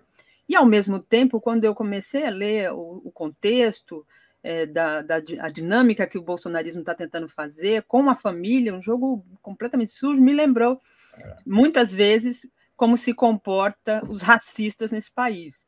Eles é, é, atacam uma pessoa negra, é, xingam, ofendem, tentam é, submetê-la a uma condição, e aí depois diz: não, não foi bem assim, eu tenho até amigos negros, não, não é bem assim. Eu só falei porque eu chamo assim carinhosamente até meu amigo. E, enfim, a, a, dinâmica das coisas está dizendo assim: não, eu tenho até amigos petistas, eu é, me, é, me, relaciono com eles, isso não foi problema. O, a, a, família do, do assassino também disse isso: não, não tem nada a ver com política. É, eu vi uma deputada no parlamento dizendo: não, mas foi. Ele reagiu, o assassino reagiu à agressão o cara vai até uma festa, invade, ataca, armado, e aí a culpa é da vítima agora, né? É, nesse contexto de culpa da vítima, tem dois fatos. Primeiro, o que é que fez o Bolsonaro é, procurar a família do, da vítima do seu capanga, né? É, foi o fato de que os dois irmãos que ele procurou são bolsonaristas, então ele procura os irmãos bolsonaristas dessa pessoa e não procura a esposa, eh, não é, o filho, aquelas pessoas mais próximas da vida dele e que, inclusive, estavam lá na, hora, na hora do que aconteceu. E a segunda informação que eu acho é de provocar uma indignação, sinceramente, essa notícia agora de manhã me revirou o estômago. a defesa do, do assassino está tentando imputar embriaguez à vítima. É, então, isso é de uma gravidade. Eu, eu, eu vejo é, que ontem eu li uma matéria, o, o Daiane, de um cientista político, Couto, que ele diz o seguinte: que ele acha que mais perigoso que o golpe é a escalada de violência que vem por aí, que a chance de escalada de violência é ainda maior do que a do golpe, que já está ficando, não é? Está ficando evidente. De... Ninguém mais tem dúvida, Daphne, que o Bolsonaro não vai aceitar o resultado da eleição. Ninguém mais tem dúvida. O STF dizendo aí que vai ter golpe. Acaba de sair a notícia de que uma ala do STF acredita piamente em tentativa de golpe e vejam que o Faquin ontem evitou tomar medidas que ele deveria tomar uh, no TSE para não provocar o Bolsonaro. Quando a gente chega a esse ponto, há vários processos no STF contra o Bolsonaro e, e processos não só contra o Bolsonaro, mas que atingem o Bolsonaro de alguma maneira e o irritarão se forem instalados, ou, ou seja como for, isso já prova que a ditadura já começou, não é? Porque a autocensura do STF é uma demonstração de que o Bolsonaro está conseguindo intimidar. Não é? Então, está intimidando eleitores, eh, ninguém tem dúvida, é, o Daphne, ninguém mais tem dúvida que o Bolsonaro é que está por trás de todos esses ataques não é? E já é uma quantidade razoável de ataques, é recorrente. Nós tivemos há cerca de um mês atrás, um pouco mais, o carro do Lula sendo cercado, é, se não me engano, foi lá na Unicamp. É, nós, é, tem os ataques a bombas é, que poderiam causar uma tragédia sem, é, sem precedentes o ataque ao juiz, a morte do, do petista e a, a manutenção do processo em uma polícia que desde 2018, desde 2018 não investigou os ataques ao, a, a tiros à caravana do Lula naquele ano no Paraná. Não é? Não aconteceu nada, nada, Daiane, até hoje não é? E, e, o Aras negando a federalização do caso, não é? Evidentemente que haverá um recurso ao Supremo, mas é, é, é impressionante é, como esse procurador-geral da República não tem o menor pudor nas suas ações. Então, é, quando eu falo esse meu artigo, muita gente veio me falar: olha, Eduardo, você está querendo arrumar encrenca de novo, tal. O problema é o seguinte, Daiane. O problema é o seguinte: eu acuso Jair Messias Bolsonaro de assassinato, é o mínimo que a gente tem que fazer neste momento é, para se posicionar, porque é, o encolhimento, como está fazendo o STF, é, sabe, eu acho que é a senha para o aprofundamento dos ataques e a senha para os golpistas de que é, a gente tem medo deles, não é? Então, eu sinceramente, eu se, se por acaso vier um processo por causa desse artigo, eu vou pedir a exceção da verdade que todo mundo sabe o que é. A exceção da verdade é o seguinte: eu digo que aquele cara é um assassino. Eu digo que o presidente da República é um assassino. Ele me processa por calúnia e difamação e eu peço à justiça que investigue e que pondere sobre a minha acusação. Não é? Então aí abre-se uma investigação também para apurar a responsabilidade dele. Será que eu vou ser condenado por algum juiz sério é, quando um daqueles aos quais o Bolsonaro pediu para fuzilar a petralhada foi lá e fuzilou? Certo? Então, é, eu acredito que é um momento é, de a sociedade se munir de coragem. Eu temo pelos comícios, eu temo pelos comícios, pelos atos públicos, atos de rua.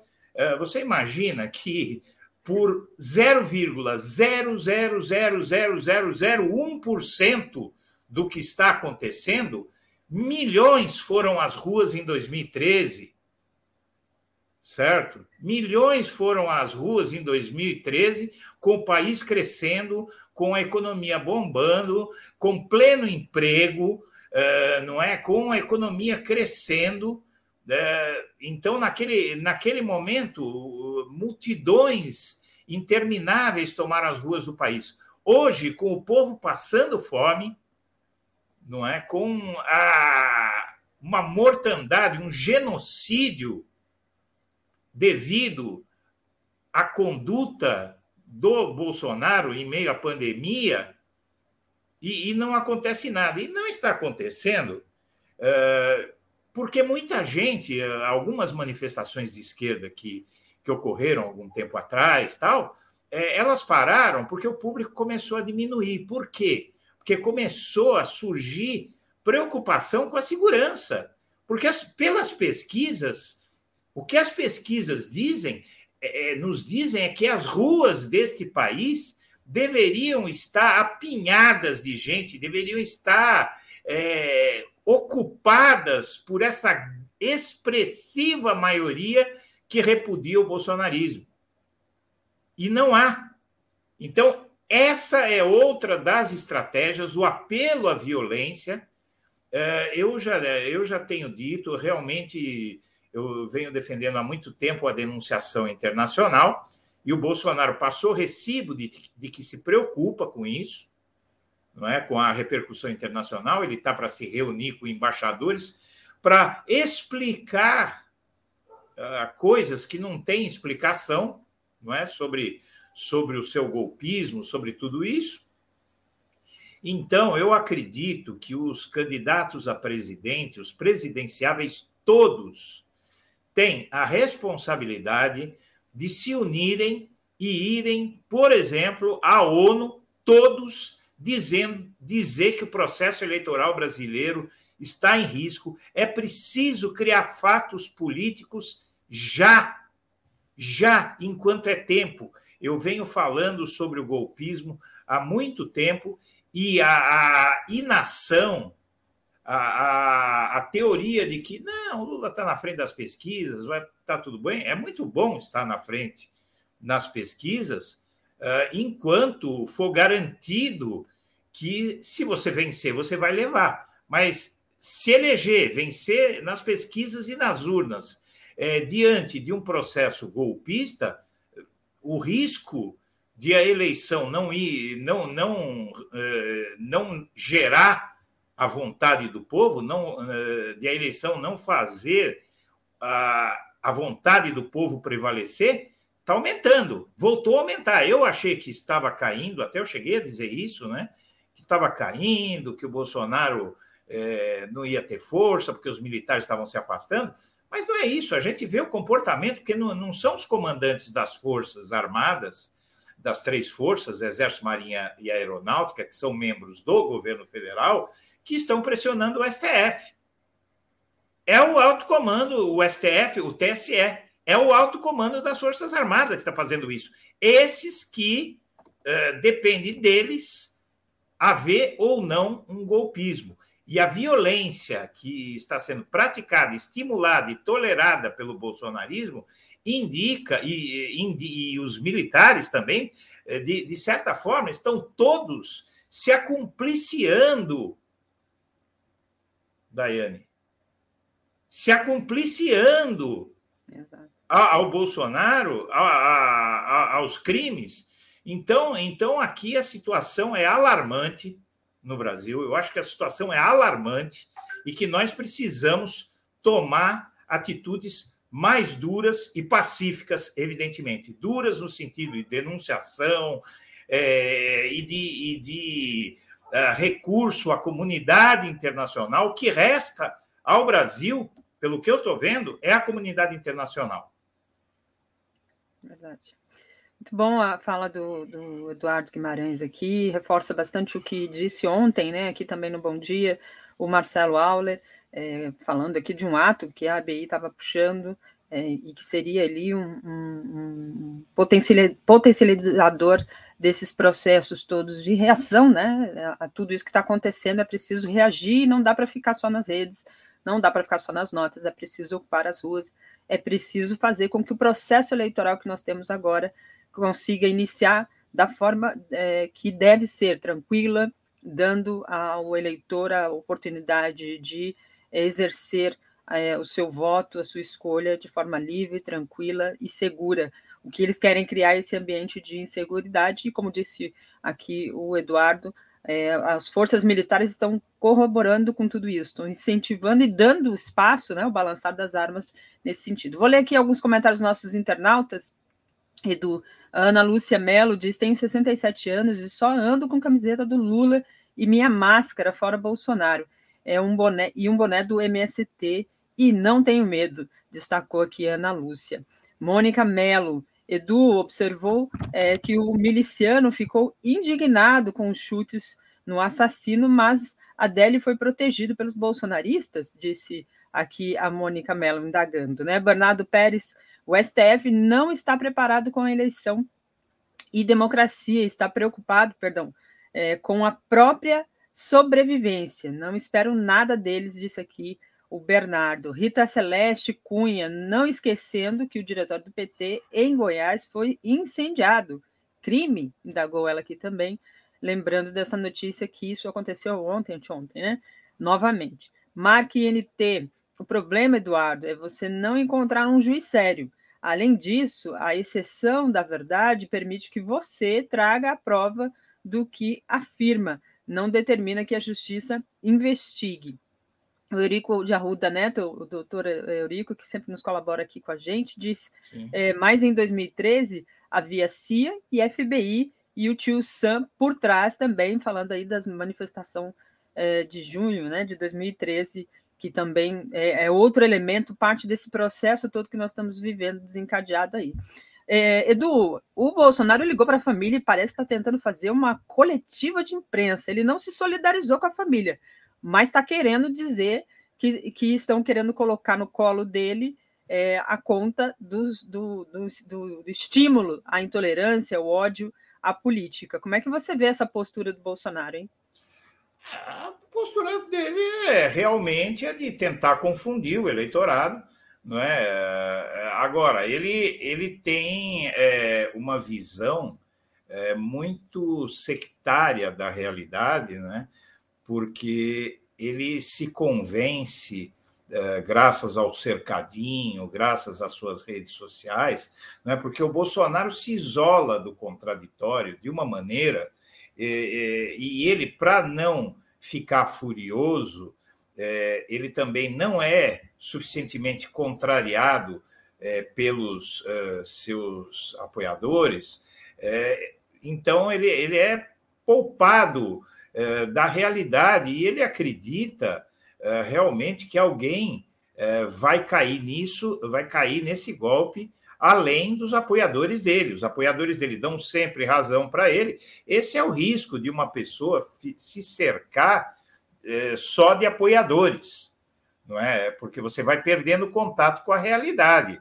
Agora, ele, ele tentar inverter uh, o, o ônus pelo, pelo que aconteceu é, e, e, transformar a vítima em culpado, é, é, mesmo, veja só essa questão que surge hoje de que o, o, a vítima estaria embriagada. E daí? Foi a vítima que começou essa, essa tragédia? Não é? Outra coisa, a gente precisa começar a tratar essa questão é, é, em relação ao Marcelo Arruda da forma correta. O Marcelo Arruda é um herói. O Brasil já tem um herói. Tem, ou tem mais um herói, se é que há outros, eu teria que pensar, né? Mas o, o indubitavelmente o Marcelo Arruda é um herói, por quê? Ele agonizando, ele se, ele se levanta, sabe lá com que esforço sobre-humano, porque ele morreu em seguida, e conseguiu parar o assassino, que entrou naquele local anunciando que ia promover uma chacina, que ia, abre aspas, matar todo mundo, fecha aspas. Não é? Então, quantas vidas o Marcelo Arruda salvou? Não é? E aí fala o Bolsonaro que petistas, que ele não sabe, porque tinha bolsonarista naquela festa, caso Bolsonaro. Os irmãos dele, né? Os irmãos do, do Os próprios irmãos dele são bolsonaristas. Uh, e, e, e, havia mais, então, porque ele não distinguia por preferência política as amizades, nem nada, era uma pessoa que não tentava fazer a cabeça de ninguém, segundo vários relatos. Então, uh, aquelas pessoas que foram lá e chutaram a cabeça do assassino, é, porque ele estava consciente quando chutaram a cabeça dele, estava com uma arma na mão.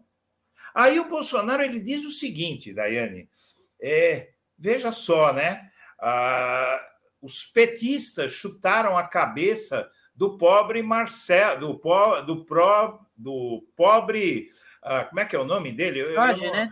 Jorge eh, Guaranho, eh, chutaram a cabeça do pobre Guaranho só por ele entrar tirando numa festa e balear e balear o, uh, o aniversariante e ameaçar balear todo mundo. Só por isso chutaram a cabeça dele. Veja como os petistas são violentos.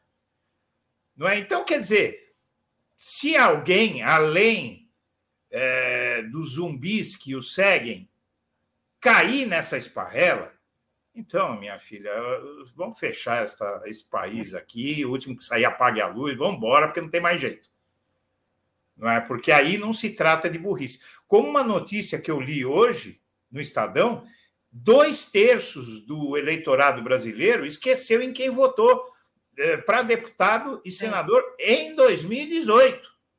Aí fica difícil, não é? Então vamos esperar que as pessoas é, tenham um pingo de juízo aí e eu acredito, sinceramente, eu quero te dizer uma coisa.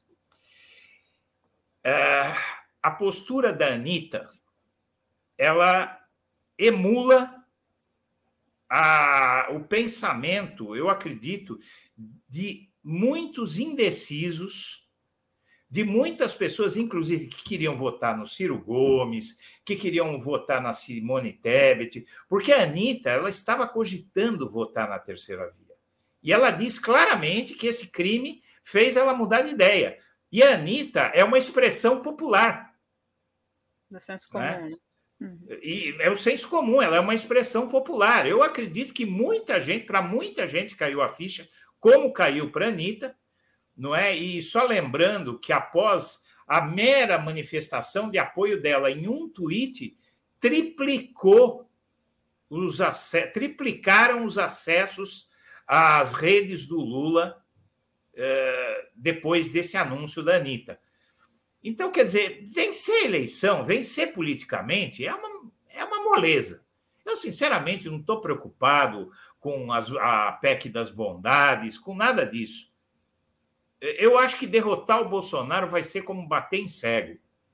Mas o que eu acho é que a, o resultado dessa vitória é que está em risco.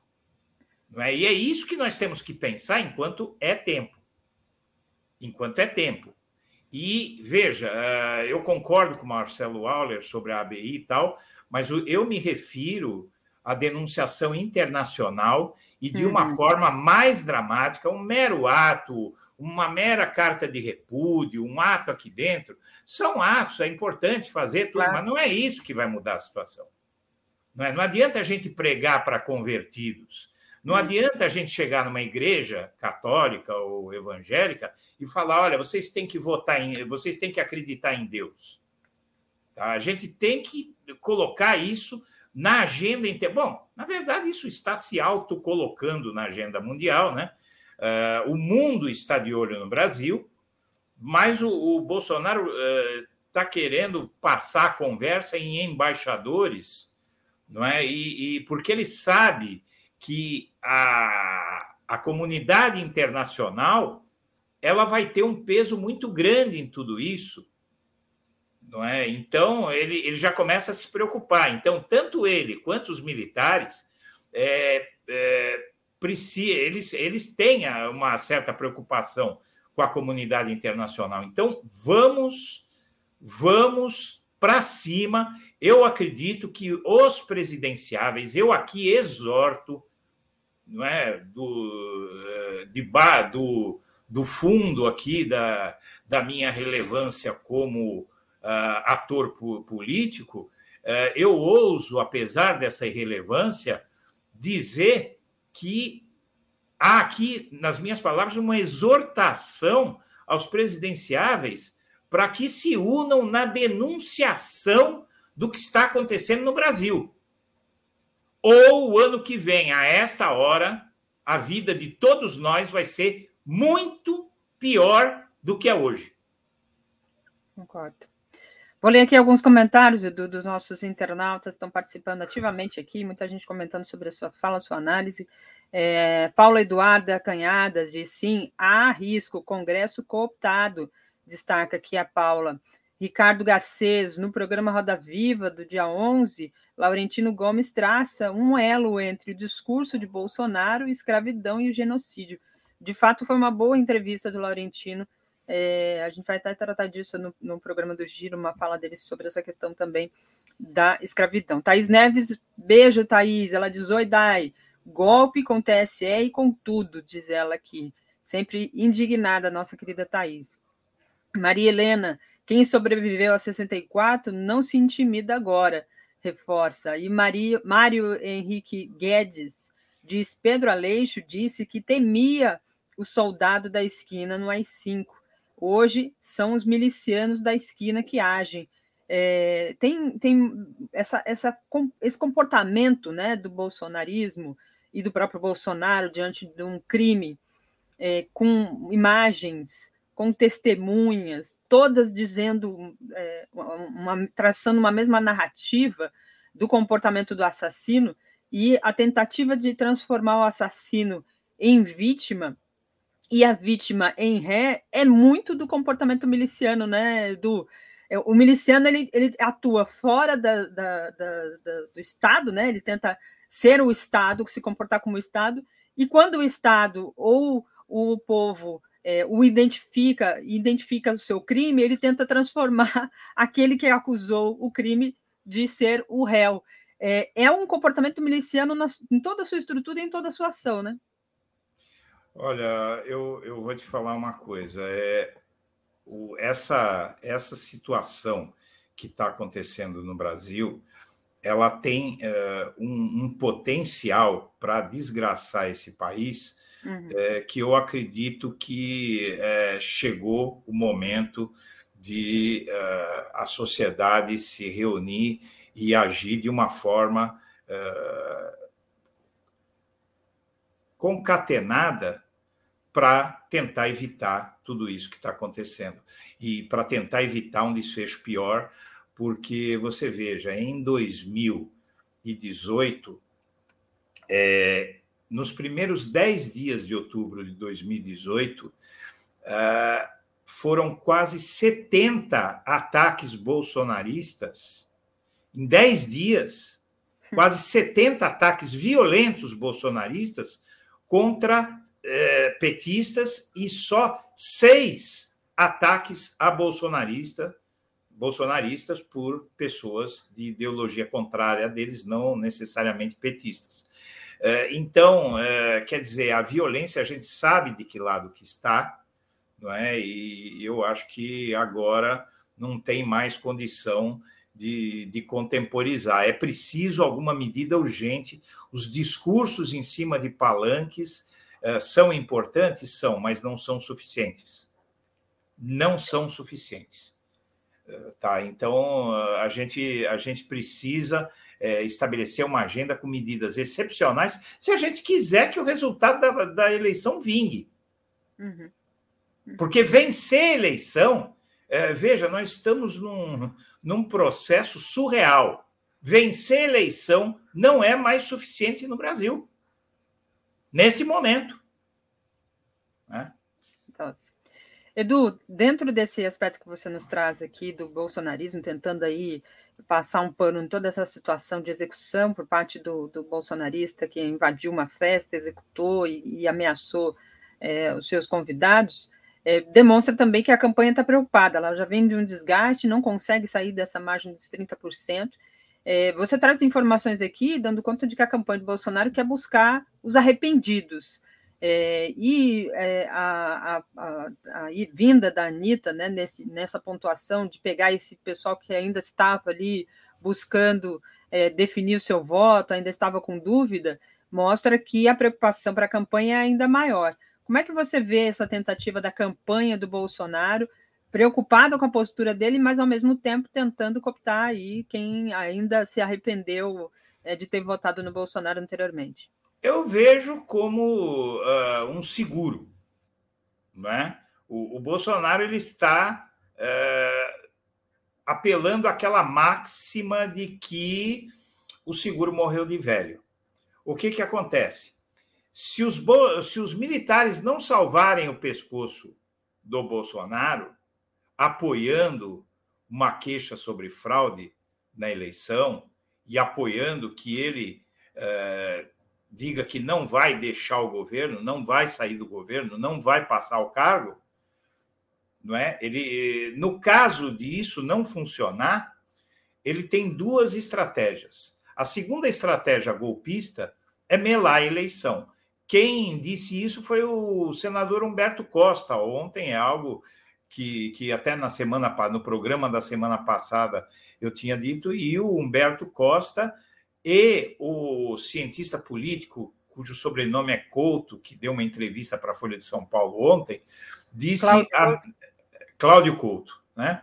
Uh, ele disse o seguinte: que o, o, além do golpe, que já é um risco muito grande, o risco de uma escalada de violência é muito grande. E, e Humberto Costa, ex-ministro da Saúde do Lula entre 2003 e 2005, senador pelo, pelo estado natal do Lula, né, o senador Humberto Costa, do, do PT de Pernambuco, ele diz uh, basicamente o seguinte: que o Bolsonaro quer que esse clima de guerra civil seja transformado. Na verdade, não é guerra civil, é um, é um massacre de um lado contra o outro.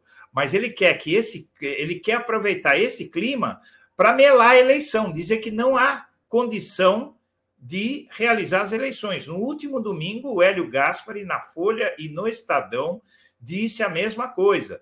Então, uh, o presidente da República teria, em tese, a atribuição de decretar que uh, é um momento de, de caos na sociedade e tal, invocar, inclusive, tal artigo 142, uh, cancelar as eleições por falta de segurança, não é? E aí iria judicializar a coisa, mas o fato uh, e tem uma terceira hipótese também de sabotagens em rede elétrica para tentar dificultar a apuração, o que obrigaria, evidentemente, qualquer problema como esse vai levantar suspeita se, se o TSE não conseguir totalizar e aí a eleição seria adiada por alguns meses, talvez para o ano que vem. O que significaria o quê? Significaria que haveria tempo, o Bolsonaro ganharia tempo, ou para tentar subir nas pesquisas, ou para tentar comprar eleitor, não é? ou para a cabeça do eleitor mudar. Então, quando ele é, apela também para a política, o que, que ele está dizendo? Se nada disso der certo, eu vou tentar vencer a eleição. Então, ele está tentando vencer, ou ele está tentando também, tem uma outra teoria, é, fazer o seguinte: ele está tentando diminuir o tamanho da derrota, diminuir o tamanho da, de, da derrota para o Lula, de forma que um resultado mais apertado torne mais fácil questionar a eleição.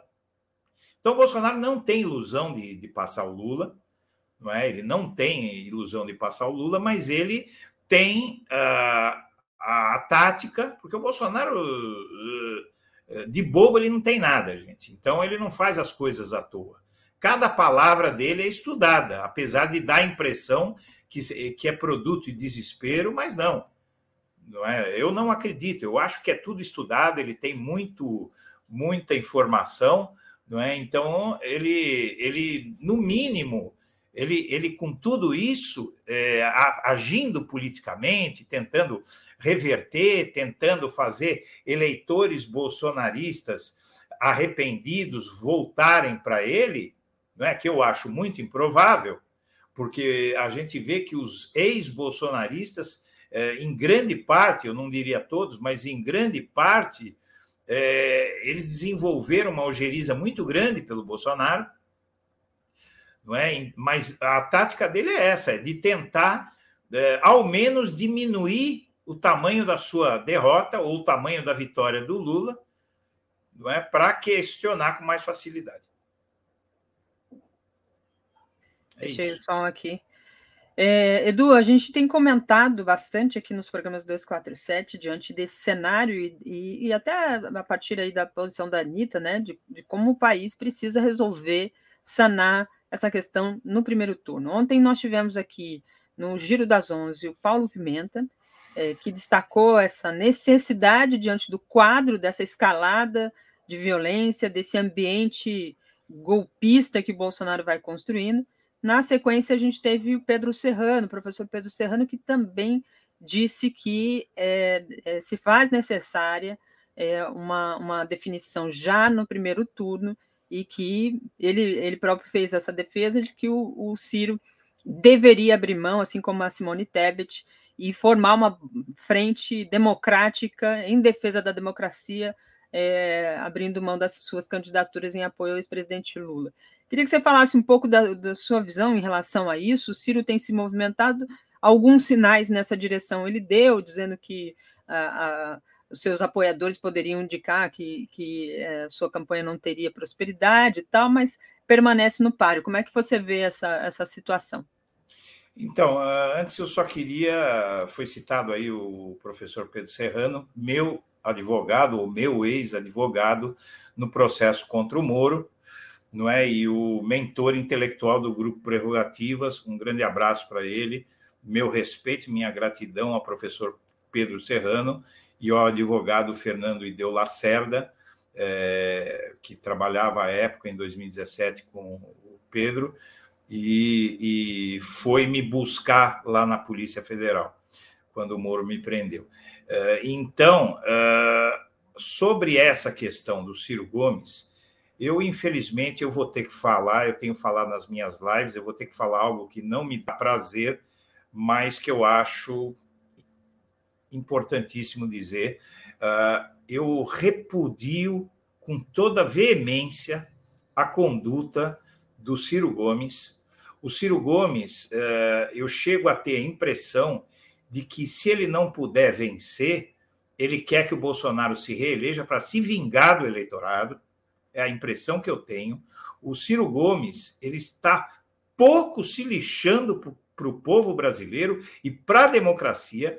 É, é um ególatra, é um ególatra e um irresponsável.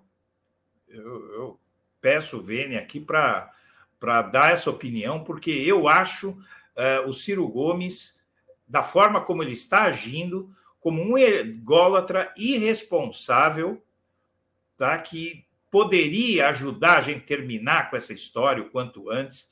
A vitória do Lula precisa ser acachapante, precisa ser por razões óbvias. Eu acho que eu não preciso nem explicar, porque eu já expliquei aqui, por que é que o Lula precisa de uma vitória acachapante. O Ciro Gomes poderia contribuir para isso, mas você sabe em quem ele está pensando? Ele está pensando no umbigo dele. E isso é inaceitável e a, o, não sei se isso vai ser consolo para alguém, mas ele com certeza vai sair dessa eleição menor do que ele entrou. A pesquisa Datafolha revelou que 66% e crescendo do eleitorado de Ciro Gomes cogita apelar ao voto útil para derrotar o Bolsonaro. É, então, é, a gente, a gente sabe que aqueles 12% que o Ciro teve em 2018 devem virar 3, 4% na eleição desse ano.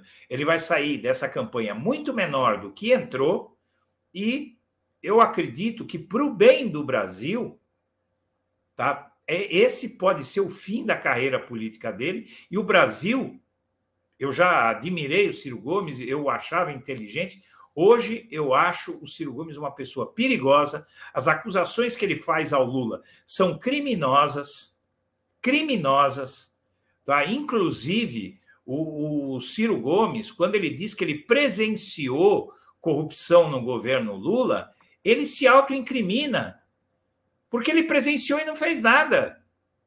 E a obrigação dele, ele prevaricou se isso for verdade. Mas não é verdade. Porque ele não diz que crime o Lula cometeu, ele usa a tática do Sérgio Moro de dizer que o Lula cometeu atos de corrupção indeterminados, o que não existe nem aqui, nem na Cochinchina, nem em qualquer é, ponto do universo visível. Tá? Então, isso, isso é, uma, é uma barbaridade o que o Ciro Gomes está fazendo, ao ponto de que ele vem sendo usado fortemente pelo bolsonarismo para atacar o Lula, não é? Porque ele diz a mesmíssima coisa que o Sérgio Moro e que o Bolsonaro sobre um ex-presidente que ninguém até hoje conseguiu provar a culpa dele, não é? E atribui uh, a candidatura dele, a anulação de duas, mais de duas dezenas de processos contra ele, a questões técnicas, uma ova, um monte de ações prescreveram, porque a Lava Jato é, fez tantas denúncias contra o Lula para o Forjou, Sérgio Moro. Né? Forjou, mas fez tantas denúncias contra o Lula que viraram processo na, pelas mãos do Sérgio Moro que não havia tempo para julgar. Teria que caducar mesmo, porque não havia tempo. Não havia tempo. Foram 25 inquéritos contra o Lula, é ele seria o maior corrupto da história da humanidade. Não é? Então, todo o meu repúdio ao Ciro Gomes e a minha esperança de que esta eleição encerre a sua carreira política é, feita de irresponsabilidade, feita de arrogância, feita de egocentrismo, e que, por conta disso, fez com que o Ciro Gomes seja um político que não vence nenhuma eleição importante desde o século passado. Né? Então é isso. Nem no seu próprio estado, né? É Nem no seu próprio estado. Não conseguiu formar um palanque, ele sabe que vai perder, mas ele está pouco se lixando. Ele está pouco se lixando. O que ele quer é se vingar agora, não só do PT e do Lula, mas do povo brasileiro. Né? Uh, o, o, povo brasileiro se torna, a maioria do eleitorado progressista desse, desse país, e maioria do eleitorado brasileiro, é, entra para a lista de desafetos do Ciro Gomes. E por conta disso, ele quer empurrar a eleição no segundo turno, para o segundo turno, para produzir uma desgraça nesse país e se vingar dos eleitores e dizer que ele avisou alguma coisa que ele não avisou nada, porque nós que estamos avisando que uma eleição apertada do Lula, eh, veja, não é hipótese, nós não podemos permitir que o Lula tenha uma eleição, uma vitória apertada sobre o Bolsonaro. Não é? Agora, nós, eu conto com uh, o que detectou a pesquisa Datafolha, que a grande maioria dos eleitores do Ciro Gomes vai ter juízo e vai votar direito em 2 de outubro. Exatamente. Essa política da vingança se equipara, essa sim se equipara ao que o Bolsonaro propaga, né? O ódio que o Bolsonaro propaga. Exatamente. Vou ler aqui alguns comentários dos nossos internautas, Edu. Tem aqui muita gente comentando aqui no chat sobre a sua fala sobre o Ciro, né? O Ricardo Garcês aqui no Superchat diz me iludi com o Ciro em 2018 também. É, diz aqui o Ricardo. A Maria Elizabeth mandou um super sticker aqui no, no SPC, obrigada querida Mark NT. Edu, Anitta me lembrou nos bailes da vida, o artista da vida, onde o povo está. É verdade. Sacou? Lia Oliveira. Foi autêntica, legítima defesa no sentido legal por parte de um herói que defende enquanto morre, se referindo a Marcelo Arruda. Marcelo Arruda. Exatamente. É, tem, tem um outro assunto que a gente pode linkar aqui, que você trouxe todo esse retrospecto aqui, sua análise sobre Bolsonaro, sobre Ciro. Ontem, Lula fez um grande evento no Distrito Federal é, e tem boas repercussões ainda no dia de ontem e de hoje é, sobre essas alianças. Né? Enquanto alguns tentam se segurar no, no próprio Estado e não conseguem ali, fazer as alianças, o Lula está costurando outros caminhos. Como é que você viu o ato de ontem, a fala do ex-presidente, uma fala, a primeira fala dele é, após o, o, ocorrido, o assassinato aí de, de Marcelo, é, o, o, presidente fez uma busca pela tranquilidade, pela paz, como deve ser a postura de quem tem compromisso com o povo, né, Edu?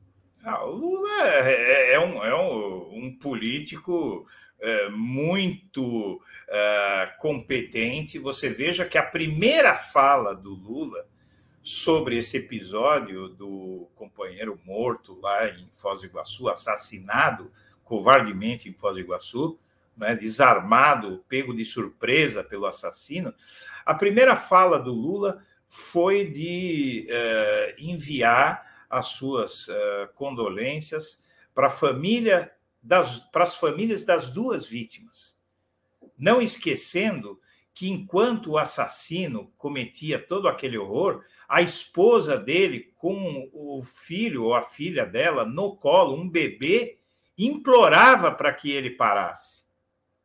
Não é? Então, o Lula teve a sensibilidade política e a inteligência de não misturar a família do assassino com o crime do assassino. Então, o Lula é um profissa e, sabe, disputar contra o Lula é muito difícil. Se a gente for ver tudo que o Lula superou na vida dele, é, é, o Lula é um político preparadíssimo uh, para enfrentar qualquer adversário e o, e o, Bolsonaro é um adversário fraco. O Bolsonaro é um adversário fraco, ele só é forte às custas. Veja, o Bolsonaro gastou, você sabe quanto, agora com os últimos movimentos? Perto de 400 bilhões de reais para comprar voto do eleitorado. 400 bilhões de reais. Tá? e nem assim ele consegue subir. Porque ele é um político muito ruim, é um político que só diz besteira e é um político que está pendurado nos evangélicos. Está pendurado nos evangélicos. Se ele perder o apoio dos evangélicos, que é artificial, porque o apoio dos evangélicos a Bolsonaro é artificial, o Daiane.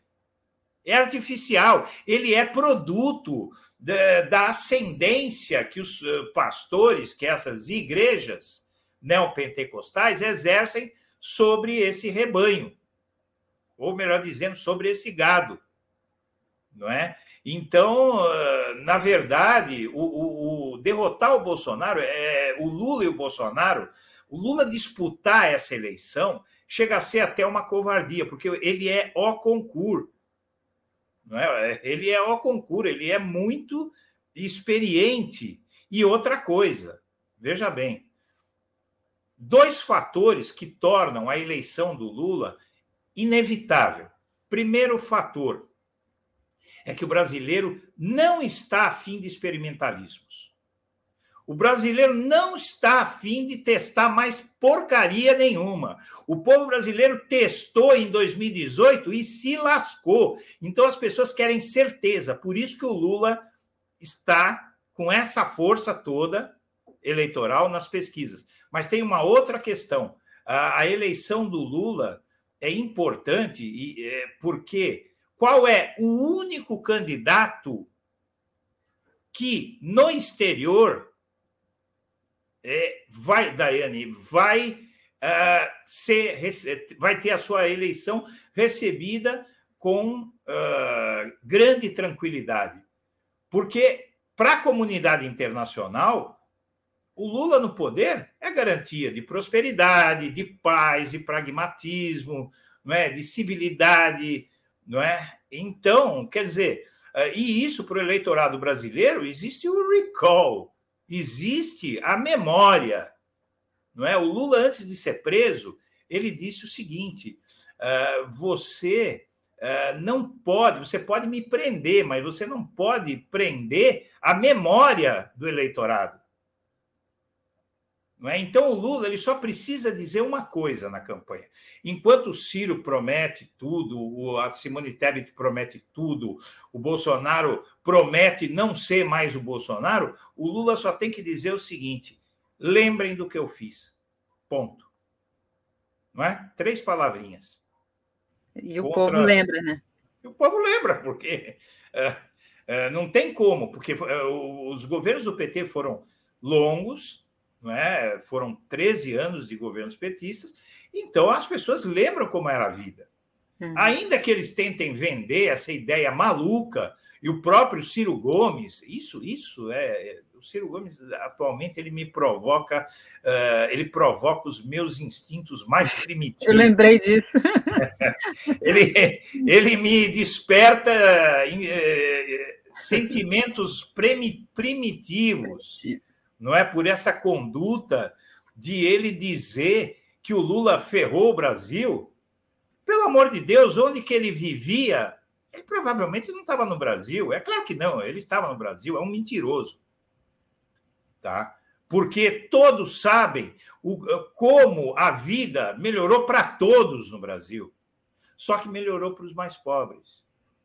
Né? Principalmente. E, tem muito pobre de direita que acha que é rico porque comprou um carro uh, mais ou menos aí em 50 prestações. Né? Tinha uma música que foi um hit nos anos. É, no, na, na, primeira década do século XXI, é, que, dizia, é, que era assim: era o melô da classe média, né? É, que dizia que o sujeito compra roupa e gasolina no cartão e acha que é rico, não é? Sou classe média. Né? E hoje está assim, né? Ó, Bolsonaro, mercados vendem feijão partido, né? Restos de frios e carcaça e, e, pele de frango. Esse é o Brasil do Bolsonaro.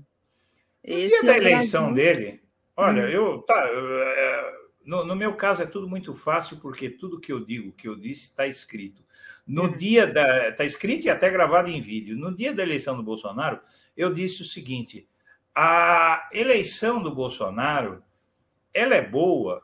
É, é boa, não, ela é boa, não é boa, mas a eleição do Bolsonaro significa só o quê? Que a população brasileira vai ter tempo de lembrar o que é ser governado pela direita. Eu tenho 63 anos, eu vivi a ditadura militar. Eu vivi né? a ditadura militar, eu vi aquilo acontecer. E uma pessoa disse que quem viveu a ditadura militar não tem medo. Eh, eu discordo. Eh, quem viveu a ditadura militar tem mais motivos para medo devido a tantas similaridades. Eu recebi no blog da Cidadania uh, há uns 15 dias, o Adriano Diogo e o Ivan Seixas, uhum. que todo mundo conhece. Uh, ambos barbaramente torturados uh, pela ditadura. O caso do Ivan Seixas, para quem não se lembra, é impressionante. Ele tinha 16 anos, o pai dele era um metalúrgico militante. Ambos foram presos. O Ivan Seixas foi preso aos 16 anos e ficou seis anos preso. Uh, o pai dele foi assassinado e ele leu no jornal que o pai tinha morrido antes de o pai dele morrer, não é? Uh, o Ivan Seixas foi torturado com 16 anos. O, pai dele foi morto na frente dele pelos militares. A mãe e as duas irmãs dele foram torturadas. Uma delas sofreu violência sexual. O Adriano Diogo, ex-vereador do, pelo PT de São Paulo, é, um, um dos políticos mais sérios que eu já tive a honra de conhecer na minha vida, ele foi barbaramente torturado e ele saiu destroçado da ditadura. E sabe o que ambos me disseram? Que eles estão morrendo de medo do que está acontecendo, devido ao fato de que eles veem um risco que nunca se viu desde a redemocratização do Brasil, de esse país sofrer um retrocesso institucional. Né?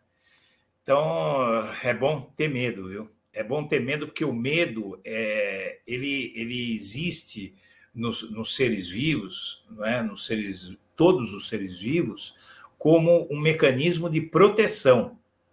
E o medo não significa a covardia. Medo é uma coisa, o medo é saudável, a covardia é outra. É? Então, covardia nunca. Por isso que eu acusei e acuso de novo Jair Messias Bolsonaro de coautoria do, desse assassinato e de outros que poderão ocorrer, e coautoria dos crimes que eu esqueci. Eu vou dizer que, além de, de ser coautor do assassinato do Marcelo Arruda, o Bolsonaro é coautor dos ataques eh, aos comícios do Lula, não é? Ah, dos ataques ao juiz que mandou prender o Milton Ribeiro, né? e por aí vai. Exatamente. Eduardo, muito obrigada pela sua participação, muitos elogios aqui. É, o espaço perfil, espaço boa música, esse é o, é o, perfil. Eduardo, você trouxe excelentes falas hoje. Então, com essa, com esse comentário aqui do perfil, é, espaço boa música. Eu agradeço aqui sua participação. Semana que vem a Daphne vai estar aqui de volta, então meu obrigado aqui em participar, sempre bom participar em conversas contigo. Obrigada. Uh, só uma coisa, claro. eu, eu, gostaria de não estar fazendo boas falas e ter paz de espírito, né? Porque essas boas falas elas é, decorrem da gravidade do momento que vivemos. É. Uh, e eu preferia não ter fala, boa fala nenhuma, mas estar tá aqui tranquilo que eu não vou. Eu, eu cresci em meio ao fascismo e estou com medo de morrer em meio ao fascismo. Esse é o problema. Um é abraço para todo mundo. Boa, boa semana, bom, bom trabalho aí. Sei que você está na luta. Beijo, obrigada, Edu. Beijo. Valeu, tchau, tchau. É isso aí, gente. Não, a gente está num momento difícil mesmo. Esse ambiente nos deixa sempre preocupados. A gente vai tentar aqui fazer essa análise, trazer retrospecto para vocês, mas sempre advertindo é, que é um período tenso, difícil, mas tem muita coisa também que nos, nos coloca luz aqui. É nesse, nessa toada que eu vou trazer a querida Tereza Cruvinel aqui, vou botar a vinheta de entrada. Comentário de Tereza Cruvinel. Bom dia, Tereza, tudo bem? Lindo cachecol branco, adoro você com cachecol branco, tudo bem? Bom dia. É, aqui tá assim, meio frio, meio quente, é. a gente esquenta o pescoço, né? É. é Bom dia, comunidade. Bom dia a todos e todas que nos acompanham. É isso aí. A gente estava aqui com o Edu, né, na sequência aqui da, das falas do, do, Paulo, do Alex e do, do, Zé Reinaldo, né, fazendo uma análise tanto internacional na abertura e depois mais é, da política, da conjuntura política brasileira. É, ontem teve um grande ato aí é, do ex-presidente Lula. É, pelas imagens, a gente percebeu que tinha muita gente, né? Uma fala muito é, cheia de emoção, de força, de verdade do ex-presidente Lula. Ele, eu lembro dele falando que o povo quer ser classe média, o povo quer ter carro, quer ter carne, quer é, ter seu, seu micro-ondas, quer ter seu filho na faculdade virando doutor. É uma memória, como disse aqui o Eduardo, que está na cabeça das pessoas. As pessoas viveram um Brasil possível, um Brasil sem fome. É, e essa memória é, é o que está no, no, julgamento também nesse processo eleitoral, né, Tereza? Fala um pouco para a gente, você que estava em Brasília, acompanhando tudo isso. Pois é, Daiane, eu fui lá para o ato, é, mas depois eu vi que não tinha condições de entrar ao vivo, vim aqui em casa, fiz boa noite, entrei, relatei como estava lá e voltei é, quando Lula começava a falar. É, porque é um ambiente fechado, o ato foi num centro de convenções, mas num espaço muito grande. Sabe? Eu calculo que tinha ali de 8 a 10 mil pessoas. É, é um, um, espaço fechado que dá mais segurança para o próprio Lula, né?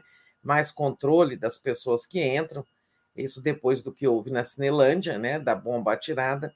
E, e realmente não teve nenhum incidente, a segurança estava muito bem organizada, todo mundo foi revistado é, todo mundo identificado, é, muito bem organizado do ponto de vista logístico das pessoas. Agora, esse som reverbera muito mais no ambiente fechado, então fica muito difícil fazer entrada ao vivo, né? É, mas foi muito bom, muito, é, muito pacífico, um clima muito bom é, e muita gente, né? Muita gente. Para Brasília, uma cidade bolsonarista, né? Ele ganhou eleição aqui no passado, em, na eleição passada, um, foi uma, uma demonstração é, de força muito grande. Agora, discurso, é, eu achei um dos melhores discursos que ele fez.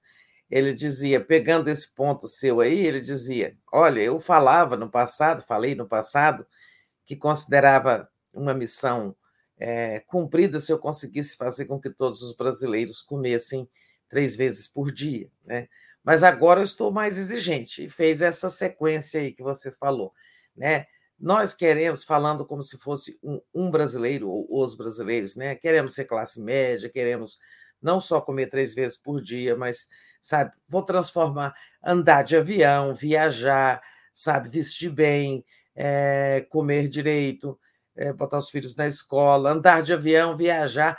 Vou transformar os aeroportos em grandes rodoviárias, sim, porque a classe média brasileira reclamava muito na era Lula de que os aeroportos estavam lotados de pobres, estavam virando rodoviárias, né? Eu, Lula brincou ontem. Vão virar rodoviárias, sim. E quando os aeroportos ficarem pequenos, nós vamos ampliar os aeroportos. Né? É, e um discurso, uma fala muito forte na questão da violência. Ele abriu o discurso dizendo isso. Olha, eu disputei eleição para governador de São Paulo, para deputado constituinte, né, para presidente eh, é, quatro vezes. É, quatro vezes não, né? Ele sofreu três derrotas, depois ganhou uma em 2002, depois em 2006, cinco vezes. Essa é a sexta vez que ele disputa a presidência, né? E nunca teve violência, né?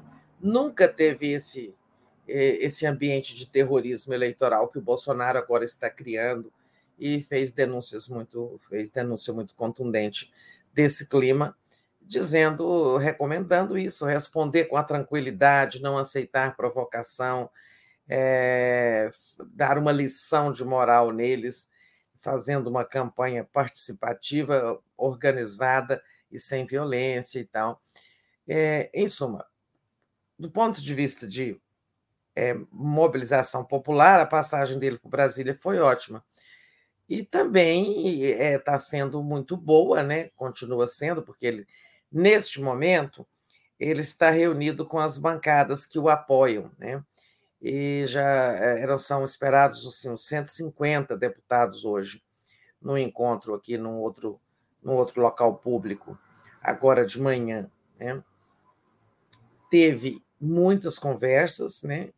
teve um encontro com os empresários lá na Confederação Nacional do Comércio, onde ele recebeu uns documentos deste segmento, né, com propostas para a economia, para fortalecer o comércio, claro que passam pelo aumento do poder de renda, o comércio só vai melhorar, comércio de bens, serviços e, e turismo, esse, esse setor só vai melhorar com renda, né, com as pessoas tendo mais renda. Mas recebeu lá um documento, articulou esse né, encontro com os MDBistas semana que vem, depois a gente fala mais disso, e teve esse encontro, teve esse, essa articulação né, com dois é, políticos do agronegócio, né, é, lá de Mato Grosso, dentro dessa aliança que está sendo articulada com é, o PP, né, essa, essa linha lá de uma coligação local, então, é, isso eu acho muito derrota para o Bolsonaro, né? que é, um desses políticos é o deputado Nery Geller. O Nery Geller vai ser candidato ao Senado numa chapa é, com, encabeçada pelo PT, porque esse Nery Geller ele ia ser candidato é, do PP numa aliança local lá, mas o Bolsonaro trocou, é, fez um acordo lá e o candidato ao Senado acabou sendo Wellington Fagundes, do PL, que é o partido do Bolsonaro. O Nery Geller foi vendido e agora está é, compondo com o PT local, né, nessa uma aliança de apoio ao Lula, é, e, e o, outro, o outro político desse grupo é o senador Carlos Fávaro, do PSD também, do Mato Grosso. É, é, os dois são muito, digamos, é, muito expressivos na relação com o agronegócio, então também foi um tento lavrado aí pelo Lula na, nas articulações de bastidor, né, afora lá o, o, o evento é, o, o ato com a militância, com apoiadores. Teve também, claro, o, o, achei assim, o Alckmin foi muito bem recebido, sabe, Daiane? Muito aplaudido. E teve uma cena assim muito que mexeu, levantou muito os pessoal, as pessoas, levantou, mobilizou muito lá o clima, que foi quando a Janja é, cantou, né, com o microfone na mão, bonitinha, como uma cantora, puxou aquele hino da, é, da campanha de 89, né? O Lula lá brilha nossa estrela. É, e aí você sabe, né? Foi um momento, momento pop. No ápice ali. Puxando a emoção também, a memória das pessoas, né? Que aquela Sim, campanha marcou muito o país, é, né? Essa é... música, ela é esse é um jingle eterno, né, do, do, do petismo. Né? Exato. E, e, e, neste momento, né, com uma participação dos artistas tão grande, né, é, Tereza, a, esse envolvimento Anitta e outros artistas, a própria Ludmilla, que já veio antes, é, e, e, Daniela Mercury, enfim, tantos outros artistas que participam é. desse momento, entendendo qual é o desafio é, desse, desse, dessa conjuntura, né? Que exige. Então, o Lula lá, né, esse, esse jingle lá de trás, que para quem não é da época, né, tinha vários artistas fazendo coro, era uma, uma, uma campanha que marcou justamente porque tinha aquele, aquela grande quantidade de artistas e porque é de uma sonoridade marcante, né? Muito, é, né? É um verso que um... chiclete, né? Como dizem, né? Fica na sua cabeça e não sai. Fica na cabeça, é. Teve Melodia. também ontem, né? Parece que o show, no show do Caetano Veloso, que ele está nessa turnê aí, não sei onde que uhum. foi, em que cidade, o, o, Caetano também criticou muito os isentões, essas pessoas que é, não estão tomando posição, no momento em que, sabe, quem não se posicionar nesse momento, né?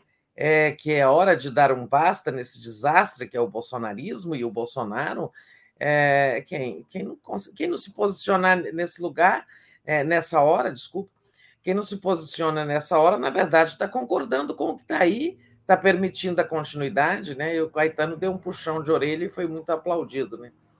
Exatamente. Ele que já se posicionou a favor do Lula, né? Exatamente. E é, é, importante a gente trazer isso, porque isso vem lá de trás, né? Marielle foi assassinada nesse ambiente, né? Pré-eleitoral também. E, e, as pessoas foram achando que, não, tudo bem, deixa quieto, não, não tem nada a ver, e aí depois as investigações vão dando sinais das coisas, e a coisa vai decorrendo, e agora chega o Marcelo Arruda é, neste grau é, de, de agressividade que agora, né, Tereza, querem dar uma versão diferente por caso, e o Bolsonaro entra na jogada querendo marcar uma coletiva de imprensa para tratar com a família que é a família do Marcelo, irmãos de Marcelo, que são bolsonaristas, e aí tenta se fazer da vítima a, a, o agressor, né? Transformar a vítima em agressor nessa história toda. Como é que você vê isso? Hein? É, é de embrulhar muito o estômago, né?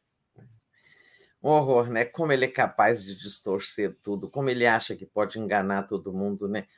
Ele, para começar, irritou muito o resto da família, né? Porque é, ligou para dois, dois irmãos depois, depois que se descobriu, ele descobriu com a ajuda de um deputado, que eles são bolsonaristas. Né? Então, ligou para os dois, teve essa conversa telefônica, está marcando para amanhã uma vinda deles a Brasília, né? para uma coletiva, tem, sempre dentro agora desse espírito. Só que esses irmãos, dentro dessa ideia de descaracterizar é, a natureza política do crime, né? É, é, esses irmãos não estavam no evento, eles não podem relatar o ato, o fato, o acontecimento lá, o momento em que o, o, o bolsonarista chegou é, gritando Bolsonaro, aqui é Bolsonaro, e, né, e logo teve os tiros. É, e o Bolsonaro está dizendo o seguinte: Se ele morrer, o assassino, os petistas vão responder por homicídio. Como é que ele não diz que os bolsonaristas vão responder por homicídio do que já morreu, né?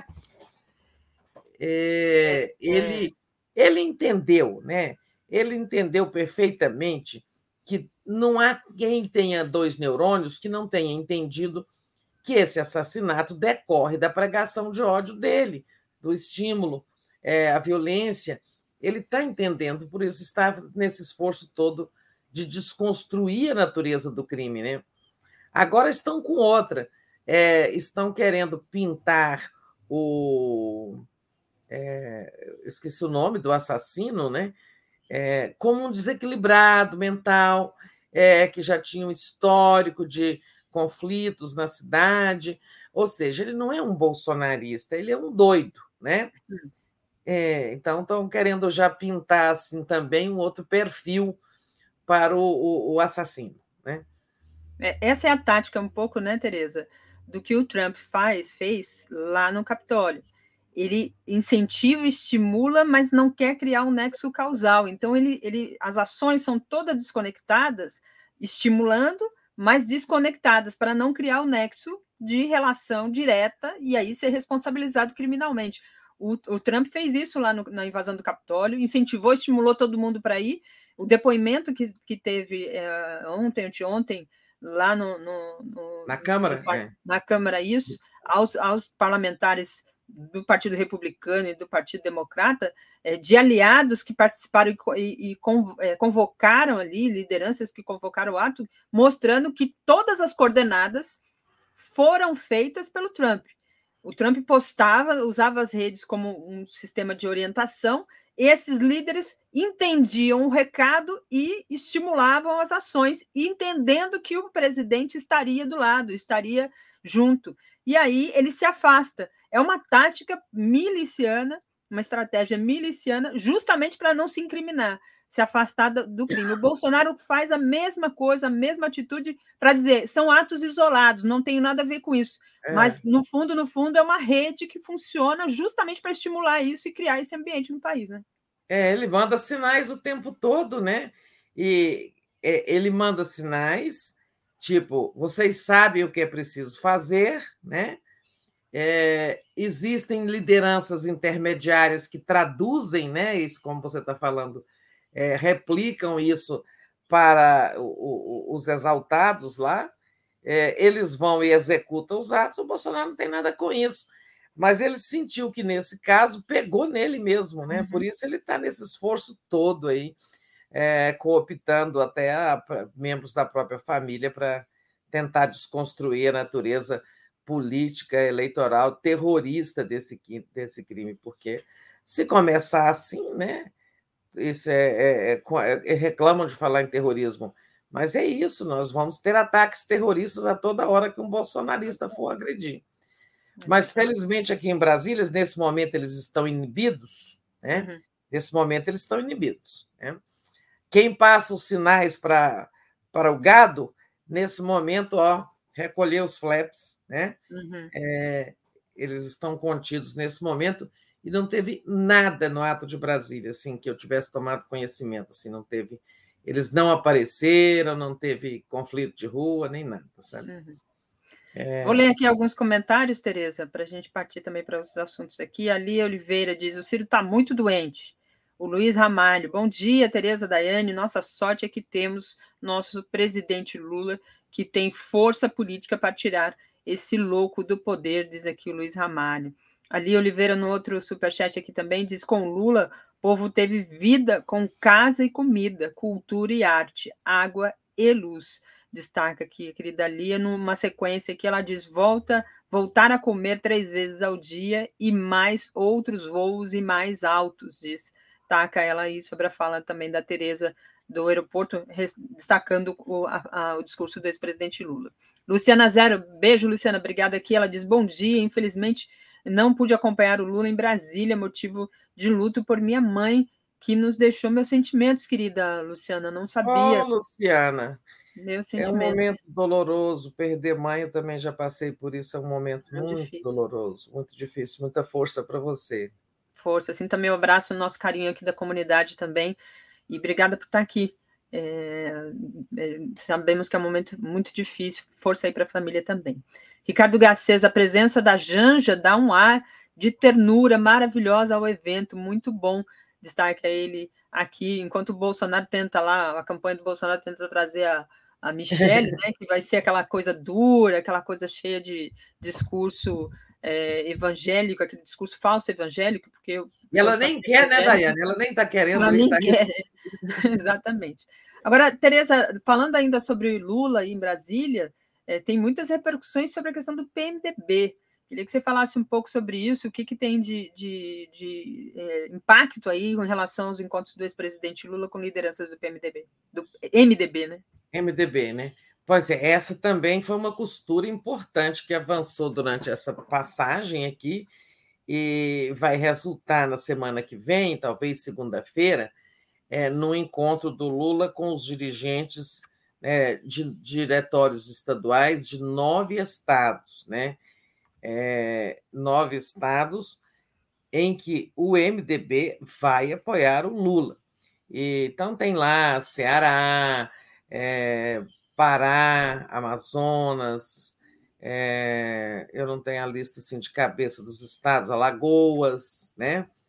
É, acho que Paraíba, em suma, tem uma, são nove estados em que o, o, a Simone Tebet não vai ter palanque, né? Eles não vão montar palanque para recebê-la para fazer. Ela pode ir ao Estado, mas os seus correligionários do MDB não estarão com ela. E são lideranças importantes. Né? Isso está tá repetindo mais ou menos o que aconteceu em é, 2002. Né? 2002 foi a mesma coisa. O MDB apoiava oficialmente o Serra. Inclusive, a candidata a vice era Rita Camata do MDB, do Espírito Santo, era a vice do Serra, né? Mas boa parte do MDB apoiou o Lula, né? Em 2002. Aí eles é, participaram do governo e tal, mas não era uma, não foi uma coligação formal. Depois, em 2006, né, é que o MDB entrou oficialmente na coligação de apoio ao Lula. Ele passou a fazer parte do governo, aí teve aquela tragédia. Depois, já em 2010, na eleição da Dilma, essa aliança estava bem construída, e, e o Temer, que era uma liderança importante do MDB, virou vice da Dilma, e a gente já sabe como essa história terminou. Né? Mas é um movimento que se repete é, no sentido de o MDB ter uma candidata até, e não e ficar com Lula. Né? E isso significa, na prática, o seguinte: a aliança, a frente ampla que o Lula quis construir, né, se propôs a construir em torno da candidatura da chapa Lula-Alckmin, está se ampliando é, cada dia mais, né? E até, até a eleição a gente vai ver mais, a gente vai ver desembarque do Centrão, de gente do Centrão, né? E esse é um movimento muito importante né, nessas duas, é, sobretudo nas regiões norte e nordeste. Né? É, é um movimento assim, que é, fortalece não apenas a campanha eleitoral, mas, sobretudo, a construção do futuro governo. Né? Lula precisa de maioria no Congresso. Hoje, por exemplo, esse encontro que vai ter ali é, são as bancadas de esquerda, né, que tá, deve estar tá acontecendo agora. É, e são cerca de 150 deputados. Mas nós sabemos que, digamos que esses 150, depois da eleição, é, se transformem né, em 200, 200 e pouco, né, que, que a, a esquerda eleja, amplie sua bancada, mas não vai passar muito de 200, né? Então, é, para aprovar uma matéria simples, 257 votos Lula precisará. E nós vamos precisar de 308 em muitas situações para aprovar emendas constitucionais, é, inclusive revogando algumas PECs aprovadas. Né? Então, por exemplo, a PEC do teto de gasto, né, chamada PEC 95. famosa que o Lula já prometeu revogar. Eles botaram isso na Constituição. Exatamente para quê? Para ficar difícil de, de suprimir, de revogar. Então, o Lula vai precisar de 308 votos né, na Câmara, por exemplo, para revogar o teto de gastos, para suprimir isso da Constituição. Quem colocou, colocou com, com esse quórum de três quintos. Agora, quem quiser tirar também tem que ter o mesmo quórum. Né? Por isso, eu acho assim, o M, essa aliança com setores do MDB muito importante. Esse negócio de, sabe, teve o golpe, o Temer, é, essa tem muitos ressentimentos aí sobre 2016, mas é preciso olhar para frente, né? E nem foi o MDB todo que capitaneou o golpe, né? É mais a turma do Temer, né? É, e a, a política não se faz com fígado, né, Tereza? Senão é. não, não se faz política. E aí, enfim, são forças que têm uma, uma, representatividade de algum modo na nação. Se elas não tivessem esse peso, não teria que fazer todas essas costuras nesses momentos. Então, claro. preciso é, olhar para frente. E é claro que as críticas fazem parte também desse processo, a gente entende, mas como é, é, análise da política é muito isso que você é. falou. Não tem jeito, a, o ressentimento tem que ficar de lado. Né? É, e com o Temer propriamente dito, Lula não não conversou, né? Não, hum. Até por um respeito a Dilma, Temer não. É. O Temer e alguns outros que estiveram muito ali perto dele, Moreira Franco, outros mais assim, esses não estão nessa conversa, né? Uhum, uhum. Mas faz, eles têm peso dentro do PMDB, então é bom a gente ficar sempre de olho, né? É, é... é. mas também não vão. É, é eles estão apoiando a Simone Tebet, eles não são bobo, né? É. Não sei se eles vão levar, não sei nem se essa Simone Tebet vai até o fim, sabe? Pois é. Depois dessa. O PSDB nem entrou, né, de, de vez na, na campanha, ainda está uma indefinição danada, né? Nem, pois é, nem vi se ela tem, que era aquela história de ter um, o, de o Eduardo Leite ser o vice dela, depois era aí Eduardo Leite resolveu ser candidato a governador do Rio Grande do Sul, aí era o Tasso Gereissati, né? É, um tucano de vice dela, e até agora o MDB, o PSDB nem, nem tomou essa decisão, nem aprovou essa indicação do vice da Simone Tebet. Por isso que eu acho que ela pode até não chegar a outubro, sabe, como candidata. É.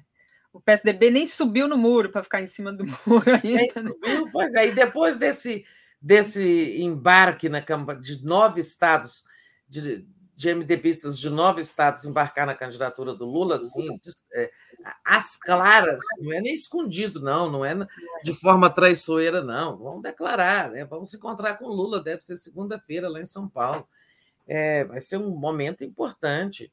É, isso aí é um desfalque né, muito significativo para a candidatura dela. não acho até que ela pode não chegar assim até outubro como candidata, sabe? É, também acho. É, Olha, Daiane, aí... muito tempo atrás eu disse o seguinte: quando hum. Lula recuperou os direitos políticos e começou hum. a né, se colocar como candidato, eu, eu disse um dia, e, o Paulo Moreira Leite, lá no Boa Noite, Paulo Moreira Leite riu, eu não sei se, de, se achou engraçado ou se achou é, é, é, absurdo, mas eu disse o seguinte: o Lula ainda vai ser o candidato de salvação nacional. Né? Mas isso era bem lá atrás. E é isso, o Lula está virando candidato de salvação nacional, né? É, de nos salvar do Bolsonaro, né? É, e essa fala, inclusive, é do próprio Alckmin, né? Quem diria que quem falaria isso muitas vezes durante os atos é o Geraldo Alckmin, que é o vice hoje. A é. história é. realmente é uma é uma, é uma coisa fantástica. Se a gente vai olhar, ainda mais é. tudo muito recente, né? A gente nunca queria imaginar que o Alckmin falaria o Lula é a salvação é. para esse processo eleitoral, né? Bem, bem puxado aí, né, Tereza. Tem aqui alguns comentários, é, Tereza. O Euclides Roberto Novaes diz: Bom dia, lindas. Obrigada pelo lindas, né, oh. né, Tereza? a gente fica bem de manhã ouvindo esses elogios aqui. Existe inteligência militar nestes movimentos de sabotagem. Ele bota aqui no afirmativo, não sei se ele está interrogando. Viagem Você pelo mundo. Tem fonte, né? Conta para nós. é, diz aí. Viagem pelo mundo da música, o perfil, ele diz: a mídia alternativa poderia buscar a esposa da vítima para contrapor a história. Ela tem falado bastante. Tem falado. Eu, particularmente, não fui atrás ainda, e aí eu confesso que é, ela tem sido muito é, assediada do ponto de vista da, da, grande mídia e de outros veículos progressistas. E eu estou tentando respeitar um pouco, porque deve ser um momento muito difícil, acho que é necessário é. ela falar.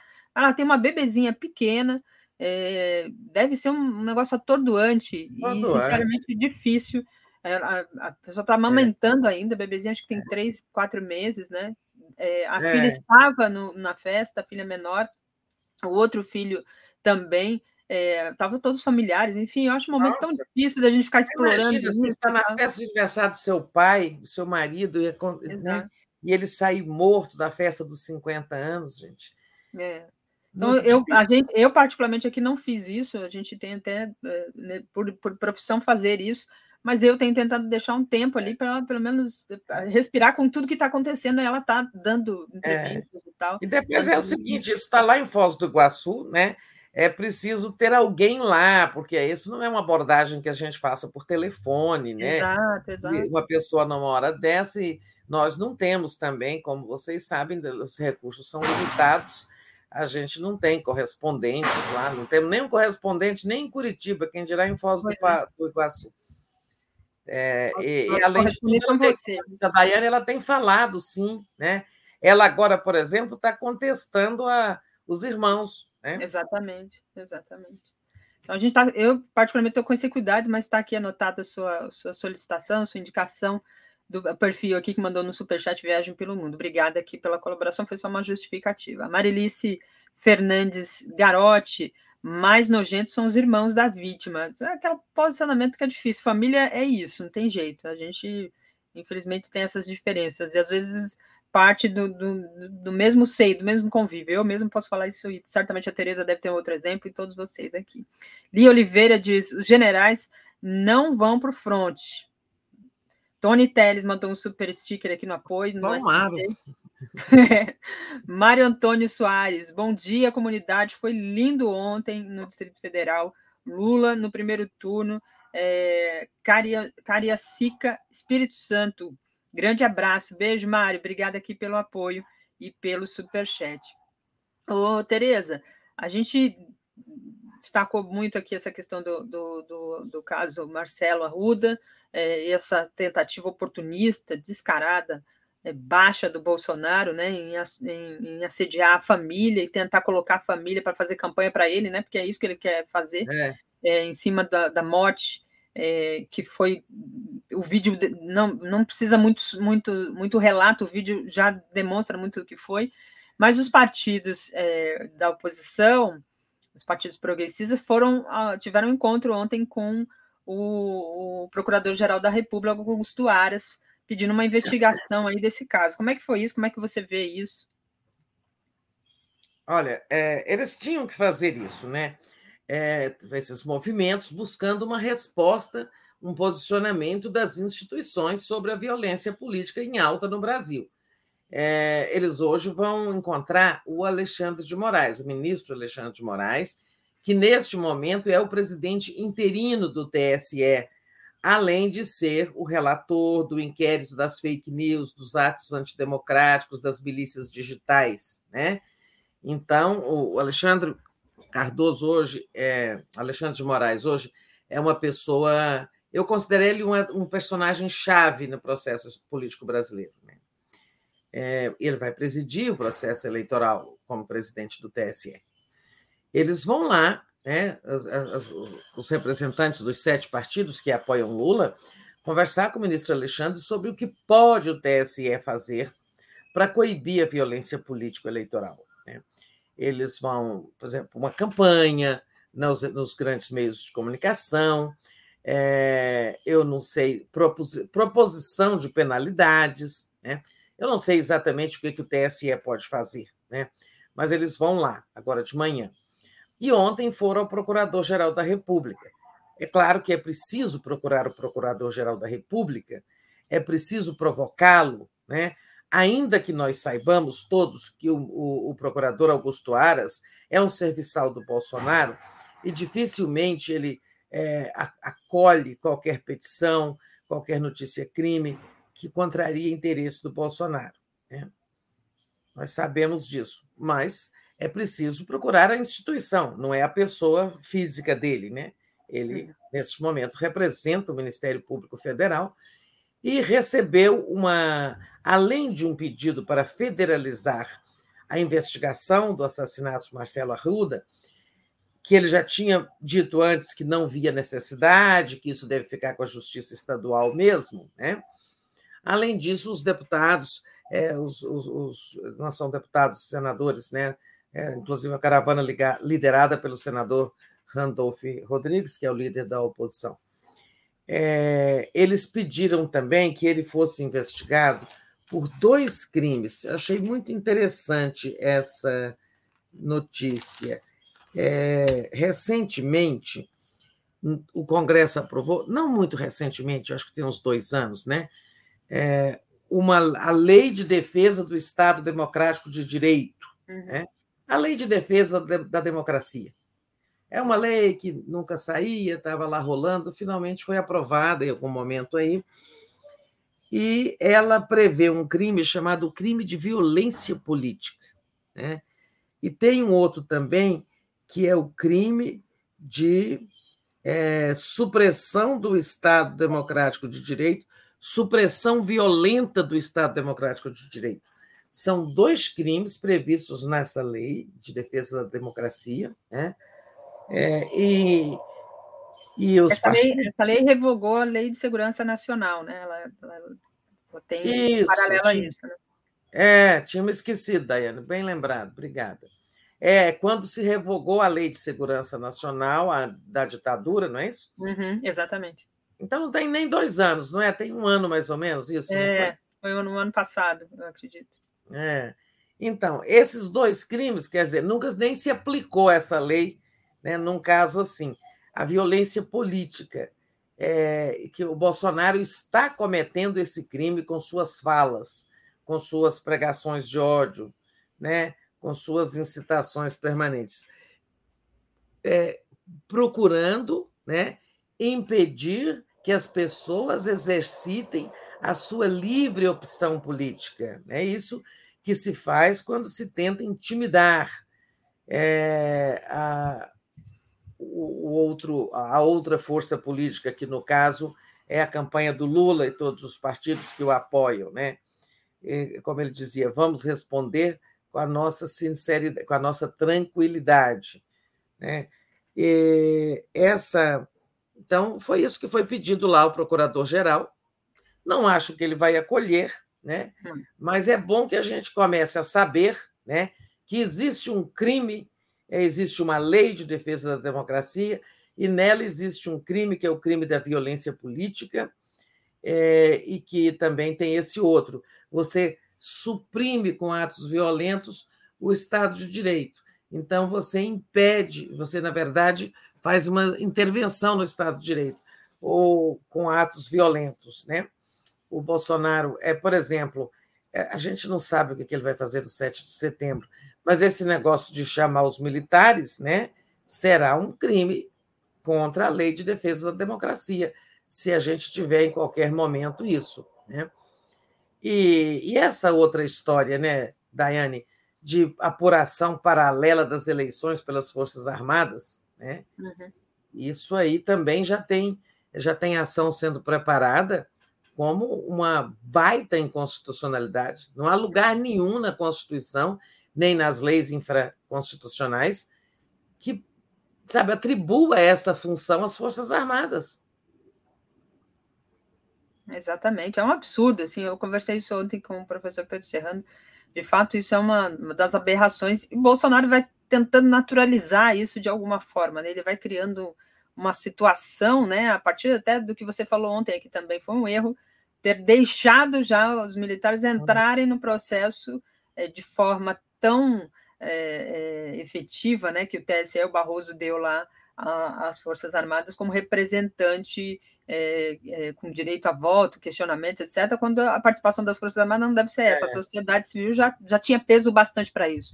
É, Exatamente. A Comissão de Transparência Eleitoral já tinha lá muita gente relacionada com o assunto, né? não precisava Exatamente. deles estarem lá.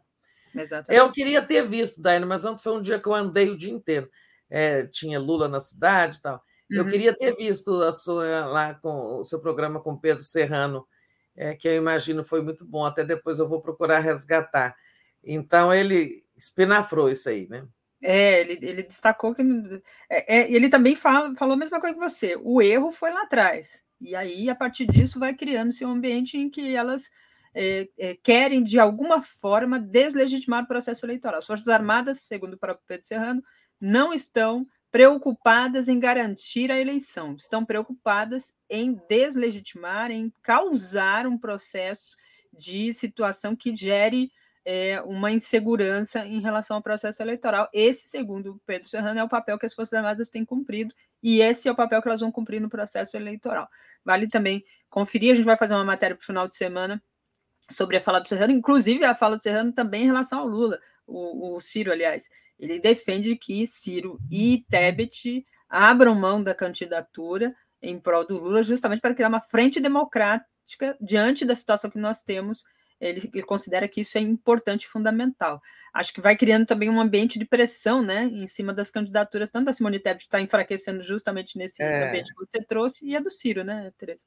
Exatamente. Eu acho que para completar a salvação nacional, esse, é- é- é- essa frente, frente única da democrática contra o autoritarismo, só falta isso, né? O Ciro e a Tebet é, saírem dessa encenação que eles sabem que não eles sabem que não tem condições de chegar ao segundo turno, mas é, podem estar forçando um segundo turno se mantendo na disputa, né? E eu acho que para o Brasil era bom demais, necessário resolver essa eleição no primeiro turno, por todos os motivos, né? É, você sabe, eu, é, eu não sei se foi o Serrano, um desses juristas apontou um dia também uma questão é, importante. Você vê, na primeiro turno, o golpe do Bolsonaro é para o segundo turno. Uhum. Que ele, seja que tipo de golpe, questionar o resultado, acusar de fraude, pedir é, auditoria, porque no primeiro turno estão, estarão concorrendo também os candidatos a governador, os candidatos a senador, os candidatos a deputado. Se ele disser esta eleição está fraudada, esta eleição está contaminada, ele estará prejudicando também todo mundo, porque aí você fala, bom, então, se a eleição presidencial não é legítima, né, então as outras também não são.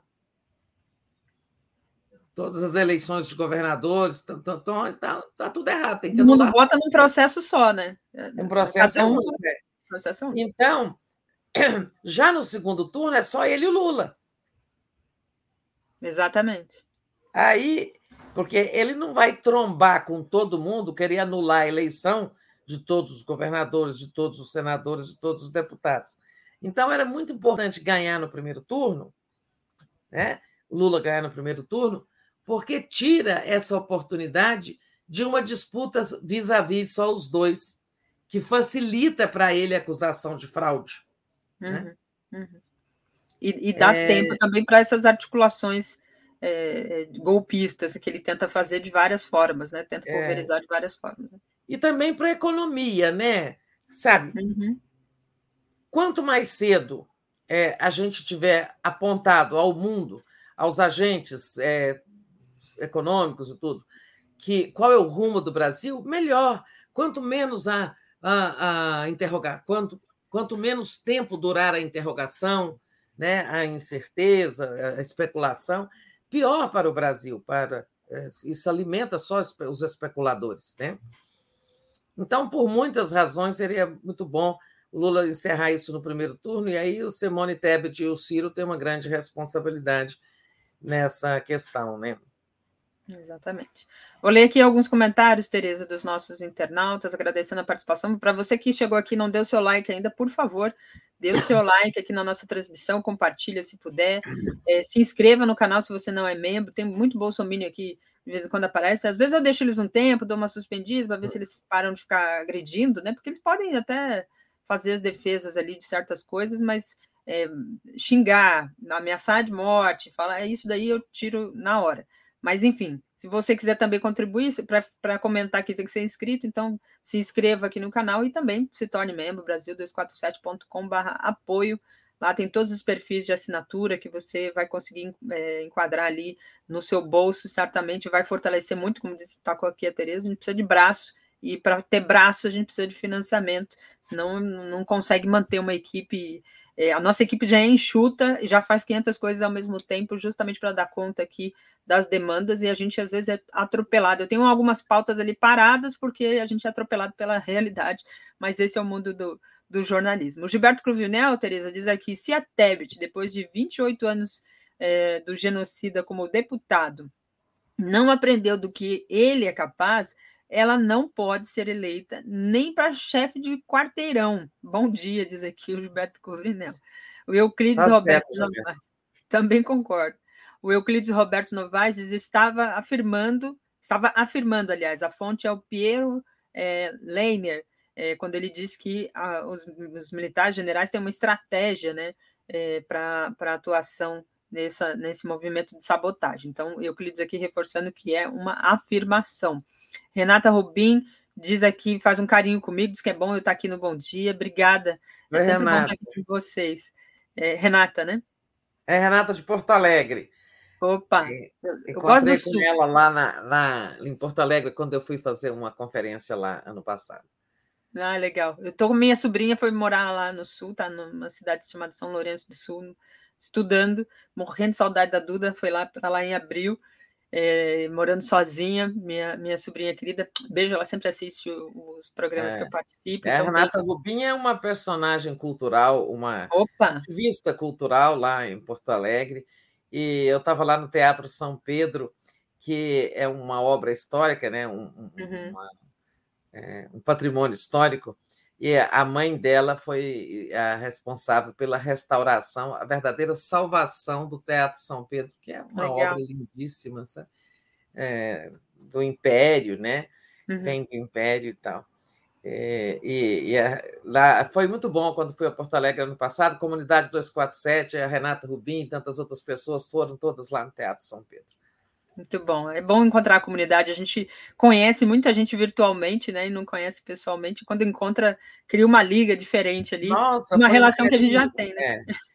Curitiba também foi muito bom. Eu fiz ano passado Diálogos Contemporâneos, que é um uhum. programa uhum. de palestras, e fui a muitos lugares. E onde eu fui, fui, fui abraçada pela comunidade 247. Muito bom, muito bom. Tereza, ontem teve votação lá no, no Congresso, no, no, na Câmara uma história esquisita lá. Essa votação a gente comentou ontem, né? Que estava.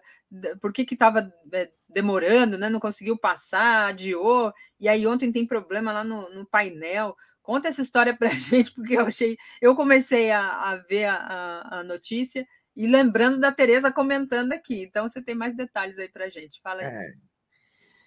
Pois é, mas na verdade tudo isso está come... tudo isso está acontecendo porque o Arthur Lira continua permitindo o voto à distância.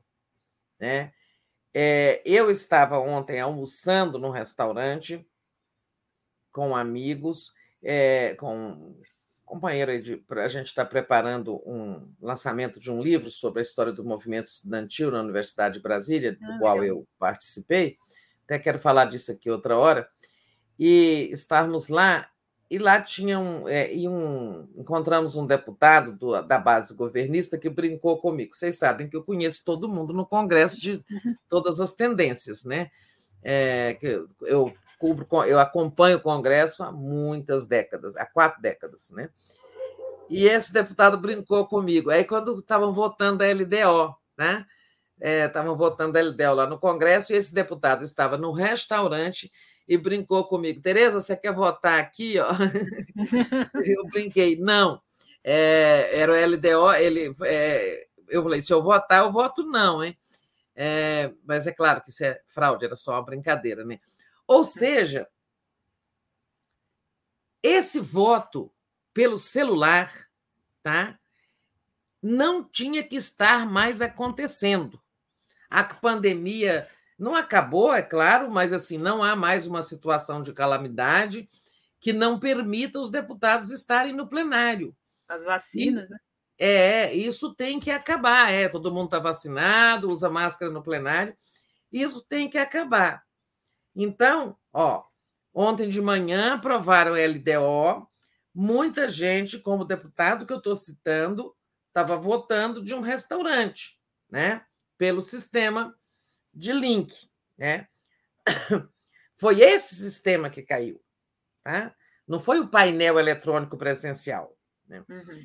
Então, de manhã eles votaram LDO, LDO foi aprovada, derrubaram aquela impositividade, a oposição trabalhou muito para isso, mas o próprio senador presidente é, do Congresso, do Senado e do Congresso, o Rodrigo Pacheco, que ficou muito mal nas fotografias políticas nos últimos dias, porque se, se soube, né, pela confissão do deputado Mar, do senador Marcos Duval, que ele ganhou uma verba de 50 milhões de, de emendas de relator, orçamento secreto, para apoiar a candidatura do, do senador eh, Rodrigo Pacheco a presidente do Senado. Então, o, o Pacheco também trabalhou e a oposição trabalhou, acabaram é, suprimindo essa impositividade. Ou seja, o Lula, futuro presidente, vai ter que teria que executar obrigatoriamente pagar essas verbas do orçamento secreto que hoje só beneficiam a base governista. Só que eles vão querer voltar, eles vão tentar. O Arthur Lira disse que lá para depois da eleição vai tentar voltar com isso. Ou seja, colocar uma canga no presidente eleito, né? Mas aí já será outra realidade. Bom, passou. De noite foram votar a PEC, a PEC do desespero eleitoral do Bolsonaro, a PEC kamikaze, a PEC dos bilhões, né? da compra de voto, cada um põe o apelido que quiser. Sei que ela é imoral. Né? Imoral e ilegal, porque inventam um estado de emergência que não existe. Nessa votação, teve o primeiro turno, eles ganharam, votaram, né? É... Quando foram fazer o segundo turno, esse sistema que permite ao deputado votar pelo celular ou pelo computador com um link começou a travar, né? E aí é que eles não puderam concluir a votação, porque se muitos não estavam conseguindo votar, eles não iam ter os votos necessários. E a PEC não seria aprovada, é, embora o primeiro turno já tivesse sido aprovado, mas não adianta. Você aprovou o primeiro turno, mas não passou no segundo, não está aprovado. E aí o, o Arthur Lira suspendeu a sessão, né? E dizendo que vai investigar por que, que o link estava travando. Né? É aquela coisa simples, igual quando a gente está com um link para entrar aqui na, né, no, no, entrar aqui no, no, no, ar e não, não abre, né? Qualquer um link que não abre. Aí diz que vai investigar. Ele não falou, mas ele nas entrelinhas sugeriu suspeita de sabotagem, o Arthur Lira. Ora, quem poderia sabotar essa votação era a oposição de esquerda, né? Mas ele não chegou a dizer isso. Diz que chamou a Polícia Federal, Ministério da Justiça, mandar investigar que, que houve com o sistema. O fato é que houve um problema no sistema. Se alguém sabotou, eu não sei. É, agora, ele não tem razão nenhuma para acusar ninguém nesse momento. Tanto que ele não. Por que acusou. razão, né? Sabotaria é. ele. Mas ele, ele ficou nas entrelinhas. Isso é muito estranho, isso é muito estranho. É, no fundo, ele estava suspeitando de quem não queria a aprovação da PEC, que era a, a esquerda. Né? E agora, de manhã, é, é, ele ia retomar, não estou acompanhando, não sei, uhum. ia votar, retomar a sessão com o quórum de ontem, sem contar as presenças, né? porque quando se abre uma sessão, você tem que contar, tem que ver, fazer a tal verificação do quórum. Quantos parlamentares marcaram presença física? Porque o que está acontecendo? O, o, o, senador vai lá e marca presença, o deputado, e, e vai fazer outra coisa. Né? É, ou alguns não vêm a Brasília. Então, assim, isso está gerando dúvida. Né? Será que todo mundo está marcando presença presencial, está indo lá marcar presença fisicamente, em pessoa? Uhum. É, ou será que esse quórum é falso? tem gente no Estado marcando presença de lá, né? Isso deslegitima uma votação. E ele quer também é, contar, é, usar a contagem de presença de ontem como se a, a, a, votação estivesse. A sessão de ontem foi apenas suspensa. Só que o regimento considera suspensão de, sensa, de sessão apenas uma hora. Se já passou, passaram-se 24 horas, dormimos uma noite. E hoje é outro dia. Então ele vai ter que contar o quórum de novo. Vai ter que ter, sabe, lá a presença mínima. É, e ele não é, não quer fazer isso, vai ter uma briga lá, porque a oposição vai exigir que tenha uma nova contagem de presenças. Uhum. Eles já votaram a LDO, que era a obrigação, assim, a, a, que a, o, a urgência, né? não obriga, é, não podem sair de férias se não votar a LDO. Agora já votaram a LDO, pode acontecer, não estou dizendo que vai acontecer. Pode acontecer uma debandada, muita gente correr para o aeroporto e ir embora do Estado e o governo não conseguir concluir a aprovação da PEC da compra de votos. Né? Pode acontecer. Isso tá vamos ver. É, não sei. É, eles estavam com tudo, aprovaram o primeiro turno, tiveram votos ontem. Mas você sabe, votação, votação parlamentar é uma coisa, não é matemático, não. Às vezes, um pequeno incidente, um voto estraga, né? Exatamente. Estraga tudo. Ainda mais, ainda mais num quórum de, de necessário, né? Um é, de 308, você sabe, faltou um, acabou, né? Exatamente. Então, hoje é um dia muito incerto para o governo. O Milton aqui no Superchat, Tereza, só veio o Milton no, no perfil aqui. Ele diz, Tereza, eu acho que o Bolsonaro não quer que essa PEC do desespero é, passe para ele não ter, é, ele, ele não teria o dinheiro para pagar, e se não passar, vai culpar os adversários. É, um pouco dentro dessa toada que você trouxe aí pela fala do Lira e tal, do comportamento. Por parte do governo, aparentemente teria interesse em aprovar, porque eles querem urgência, principalmente da, das medidas aí, né? É, não, o Bolsonaro quer é, eu acho que ele quer sim, ele quer pagar esses benefícios todos em 31 de julho. Eles já estão correndo, preparando tudo lá no Ministério da Economia. Como é que o taxista vai receber 200? Como é que o, o, o motorista de caminhão vai se cadastrar? Daqui a pouquinho eles vão só. Olha, acabou ali a votação da PEC, promulgou, que ainda tem que promulgar. É, o Ministério da Economia vai baixar os links aí, a divulgação dos sites onde vai se entrar para cadastrar motorista, taxista. Eles querem pagar tudo isso. E vai ter o aumento do Vale Gás, e essas pessoas já estão cadastradas. O aumento do Auxílio Brasil de 400 para 600, também as pessoas já estão cadastradas. Eles vão ampliar as famílias, mas isso pode ficar acontecendo até outubro, porque não nos iludamos. Isso não vai transformar o Bolsonaro, claro, num rei do voto, não. É, é, não vai, ele não vai alcançar o Lula nem ameaçar o Lula, hum. mas vai, ele vai ganhar uns pontos, né? Entre as famílias mais pobres, alguma coisa ele vai, ele vai ganhar com isso. Ah, como o Lula dizia ontem, né? Sabe, pega o dinheiro, e, mas não vota, não venda seu voto e tal. É, isso, acho que a maioria vai fazer isso. Vai receber e nem por isso vai votar nele. Mas haverá quem faça. O voto de gratidão existe, né? E isso é ruim para a estratégia de vencer em primeiro turno, né? Porque, sabe, qualquer coisinha que o Bolsonaro crescer pode impedir uma vitória em primeiro turno. Uhum. É, eu acho que ele quer a PEC, sim, porque ele quer ir para o segundo turno, ele quer estar sozinho com o Lula no segundo turno para ele fazer a confusão. Para ele armar a confusão que ele está planejando. A cama de gato, como diz. É. Tem aqui o José de Aquino, ele diz: o PT deve produzir seus materiais de campanha com a bandeira do Brasil acima da estrela, reforçando aí essa, essa ideia da, da, da tomada de volta aqui para os brasileiros da bandeira do Brasil, do verde e amarelo, que é nosso, não é, é de fascista, nem de genocida, nem de miliciano.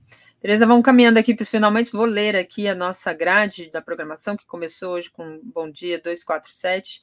E na sequência aqui a gente vai ter o Mundo Como Ele É, com o nosso querido Zé Reinaldo. Zé Reinaldo foi meu chefe lá no Portal Vermelho, era o chefe de redação. Então, trabalhei durante muito tempo com ele, foi ótimo. Sinto saudade até de trabalhar diretamente. A gente trabalha aqui em horários diferentes e tal, muito bom. O mundo como ele eu é hoje. Eu conheci Reinaldo quando a gente foi tomar posse na diretoria, lá na EBI. Eu não conhecia ele pessoalmente. Conheci pessoalmente? Encontrou lá, é. Legal. O programa de hoje lá com ele, o mundo como ele é, Biden vai ao Oriente Médio em nova busca por hegemonia na região. Então, uma movimentação geopolítica importante aí para a gente acompanhar ele e o professor Lejane Mihan.